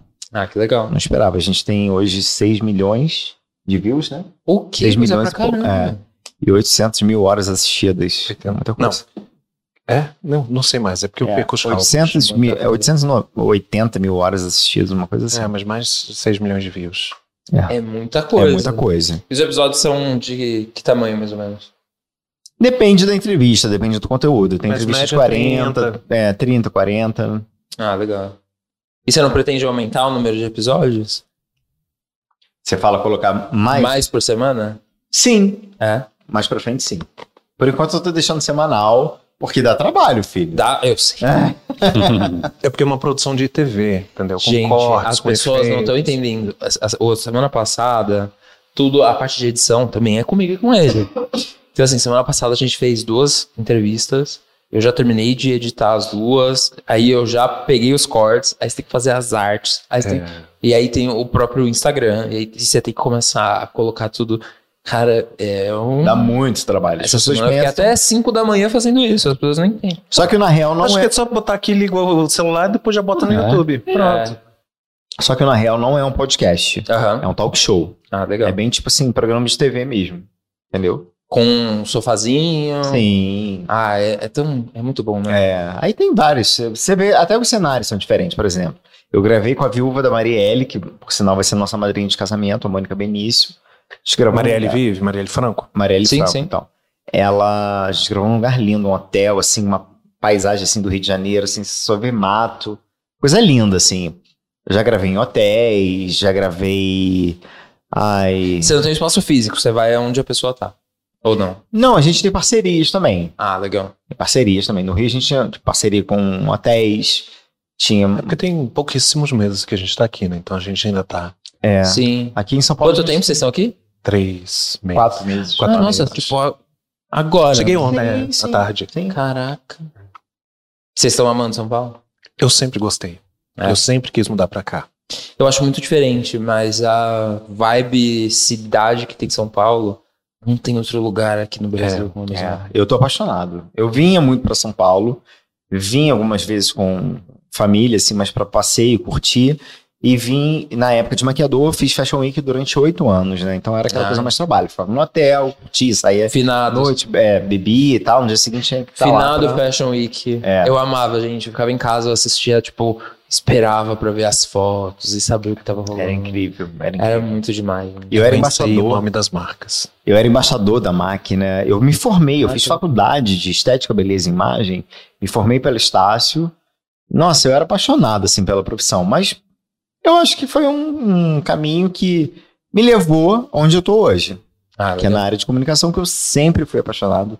Desde que eu me entendo por gente. E moda você gosta também. Gosto, muito. Sempre gostei. Tá, tá bem conectado, né? Se a gente for Eu cresci nesse, é, nesse meio. Minha mãe era muito ligada à moda. Eu fui modelo do, do Bicho Meu, da, da loja da Xuxa, quando criança. Eu desfilava pro Bicho Meu. Ai, Então eu ganhava aquelas coleções todas da, da Gente, Xuxa. quando eu era criança, minha mãe me levou numa A agência Solange que me botava pra desfilar, a irmã da Xuxa. Maravilhoso. Eu Ah. fui num- numa agência de modelos da Angélica. Mas não fiz nada. Só fui lá. E aí eu fui lá, Você eles fizeram é? eu desfilar. Ah, Eles fizeram eu desfilar. Só que assim, eu não tava entendendo. Eu cheguei atrasado. E ninguém me explicou o que eu tinha que fazer. E era um T, assim, a, a passarela. E tinha uma pessoa lá na frente que mandava você ir pra cá, pra lá e pra trás. Eu errei tudo. Aí eu olhei e falei, ah, beleza, vamos embora. Já sei que não deu Você nada. tinha quantos tipo, anos? Ah, eu uns seis, sete anos. É, a idade que eu desfilava É. também. Desfilei até uns nove. Aí eu falei, "Ih, esquece, então. Porque daí eu errei tudo, a coisa mais básica que tinha ali, eu consegui errar, então. é. E não rolou mesmo. não. Mas também eu, criança, gente. Eu tenho cirurgia na orelha, eu era, tinha orelha de abano, eu era magrelo, que nem um palito, só tinha boca e orelha. Aí era meio feio, coitado. ou seja, um lobo mal. Pra que essa boca é tão grande, meu filho? Pra que esse ouvido é tão grande? Eu era o lobo mal Entendeu? mesmo. Ah, mas era uma época bem gostosa, assim. Lembro que, nossa, E pra mim, né, tipo, a Xuxa era a, a fada da minha, da minha infância, né? Cara, eu falei isso num, num outro podcast, mas eu vou falar aqui que ninguém das novas gerações vão entender o que é uma Xuxa. Não, não vão. Ninguém Não vão. vai entender o que era um Sandy Júnior na época. É. assim. Né, a- Assim, eu lembro do quanto Que é a gente nossa ficava, geração, né? é, a gente ficava esperando passar na televisão ou no rádio pra gente ter acesso àquilo que a gente gostava. Ou então você comprava o CD, né? Teve um Mas dia. assim, hoje as crianças elas abrem aqui, ó, colocam no YouTube, tudo. procuram. É. E aí o, fácil acesso tira o desejo. Desejo, exatamente. Então, ninguém, independente do tamanho dessa pessoa dentro das redes sociais, ela nunca será uma Xuxa. Eu lembro que uma vez eu implorei pra minha mãe, mãe, por favor, deixa eu estudar à tarde. Não é bom você estudar de manhã, porque você vai se acostumar. Então, mãe, por favor. E aí eu convenci minha mãe, porque de manhã tinha um programa da Xuxa. É. E à tarde tinha Mara. Eu não gostava da Mara. Eu, tam- Achava a Mara chata. Eu mais ou Nunca- menos, mas eu estudava tarde, então eu, Eu não- nunca gostei. Até- meu pai até comprou a Playboy da, da Mara quando ela saiu nua. Eu tive, eu pequeno, com oito anos eu tive a Playboy da Mara. Mas aí eu, eu gostava da Xuxa. Aí eu convenci, e aí eu acordava de manhã com prazer. De 8 da manhã até meio-dia pra assistir Xuxa. Eu lembro que era um dia, eu fe- fe- é, fechava com He-Man, e no outro dia com a Xirra, que eu É. adorava a Xirra. Com um cavalo, com as asas coloridas. Olha os sinais, olha os sinais. E era E aquela isso. nave? Quem não sonhava com aquela nave? Nossa, maravilhoso, gente. Era muito mágico, sabe? Podia. É que hoje eu acho que não faria muito sentido, mas devia ter um, um, um programa com auditório pra criança, né? E eu tinha, eu tinha ranço de povo de igreja que falava que ela tinha pacto com o diabo. Eu achava engraçado. Tinha um Eu ódio disso. liguei muito disso. Nossa. Ela fez um comercial pra Netflix tirando sarro sobre isso, né? Foi É. sensacional. É porque é ridículo, né? É ridículo. A mulher tão abençoada. A mulher que conquistou, fez o império dela, né? No final das contas, eu acho que se fosse um homem fazendo, ninguém teria falado nada. É, O fato de ser uma mulher que tava com a visibilidade que ela teve, o sucesso que ela teve, tinha que vir de algum lugar. Então, É. tipo, é, isso. É. Ela é uma estrela, assim. E eu lembro que quando eu conheci a Xuxa, porque assim, eu, eu tive contato com o artista desde pequeno. Aham. Eu meio que cresci no meio artístico. Mas eu tô falando de uma celebridade, eu não tô falando É. de um artista. Eu não Não. tô falando de É outro Juliana Paz, eu não tô falando de Thiago Martins, Débora, eu tô falando da Xuxa, que pra mim era uma coisa assim mágica. Então quando ela entrou no camarim, sentou pra conversar com a gente, sentou no chão, eu fiquei, meu O Deus. que tá acontecendo? Juro, quando ela veio me abraçar e me beijar, eu, eu, eu senti meu, o corpo pegando fogo. Eu falei assim, cara, é muito surreal. Olha, pra você Quase caiu ideia. na unção. Quando eu, quando eu fiz um trabalho com ela, e quando eu fiz com Guetta, que é conhecido mundialmente É. também, eu fiquei muito mais nervoso com a Xuxa do que com Guetta. Mas muito mais. Ah, mas eu acho que eu ficaria também. Nem se compara. No Rock in Rio de 2015, eu fui no... Eu, tra- eu trabalhei lá com uma marca, e aí eu consegui, junto com o Medina lá, a- ia no camarim do Palco Mundo. E aí eu vi o, tudo da Katy Perry que tinha lá. Mas ela em si, obviamente, não tava ali. Mas é um mundo absurdo. Tem piscina lá atrás. Tem, É. tipo, meu, é, É, eles fazem umas, mas é porque eles fazem umas exigências extravagantes pra aparecer E na precisa ter mídia. espaço para isso, porque assim, o lugar é gigantesco. Sim, sim. Porque imagina, são, sei lá, três, quatro caras do palco mundo gigantesco que vão por dia. Tá todo mundo ali atrás. Eu ouvi dizer até que, tipo, mano, o povo traz um monte de gente famoso junto e coloca ali pra fazer umas festinhas lá, no, lá atrás e a gente nem fica sabendo. Deve ser muito É bem por aí. sensacional. Deve ser sensacional. É, maravilhoso, incrível. Prefiro não comentar. Gente, quero muito agradecer vocês. Foi um episódio muito especial pra mim. É, admiro muito você, Fê. Tenho certeza que o seu, seu livro vai ser um sucesso. Eu vou comprar com certeza. O, o, o filme, então, no dia que estrear, eu estarei lá.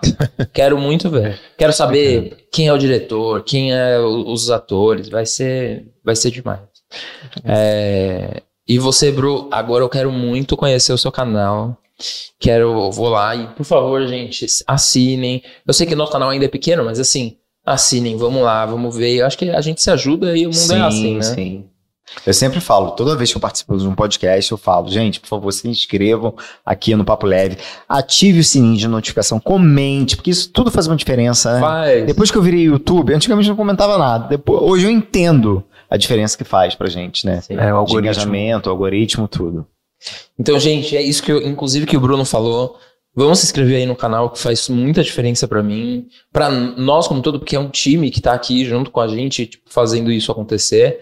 É, ativa o sininho pra vocês é, receberem sempre que tiverem algum, que a gente tiver algum tipo de vídeo novo. E a gente criou um nosso canal de cortes, onde a gente coloca lá alguns assuntos que rolaram aqui que sejam interessantes. É, sigam eles nas redes sociais, a gente vai deixar aqui na descrição e, e tá passando é, embaixo aqui também para vocês verem. E até a próxima, toda terça e quinta-feira a gente tá junto. E um beijão para todo mundo. Beijo para vocês também. Até mais, gente. Obrigado, gente. Beijo!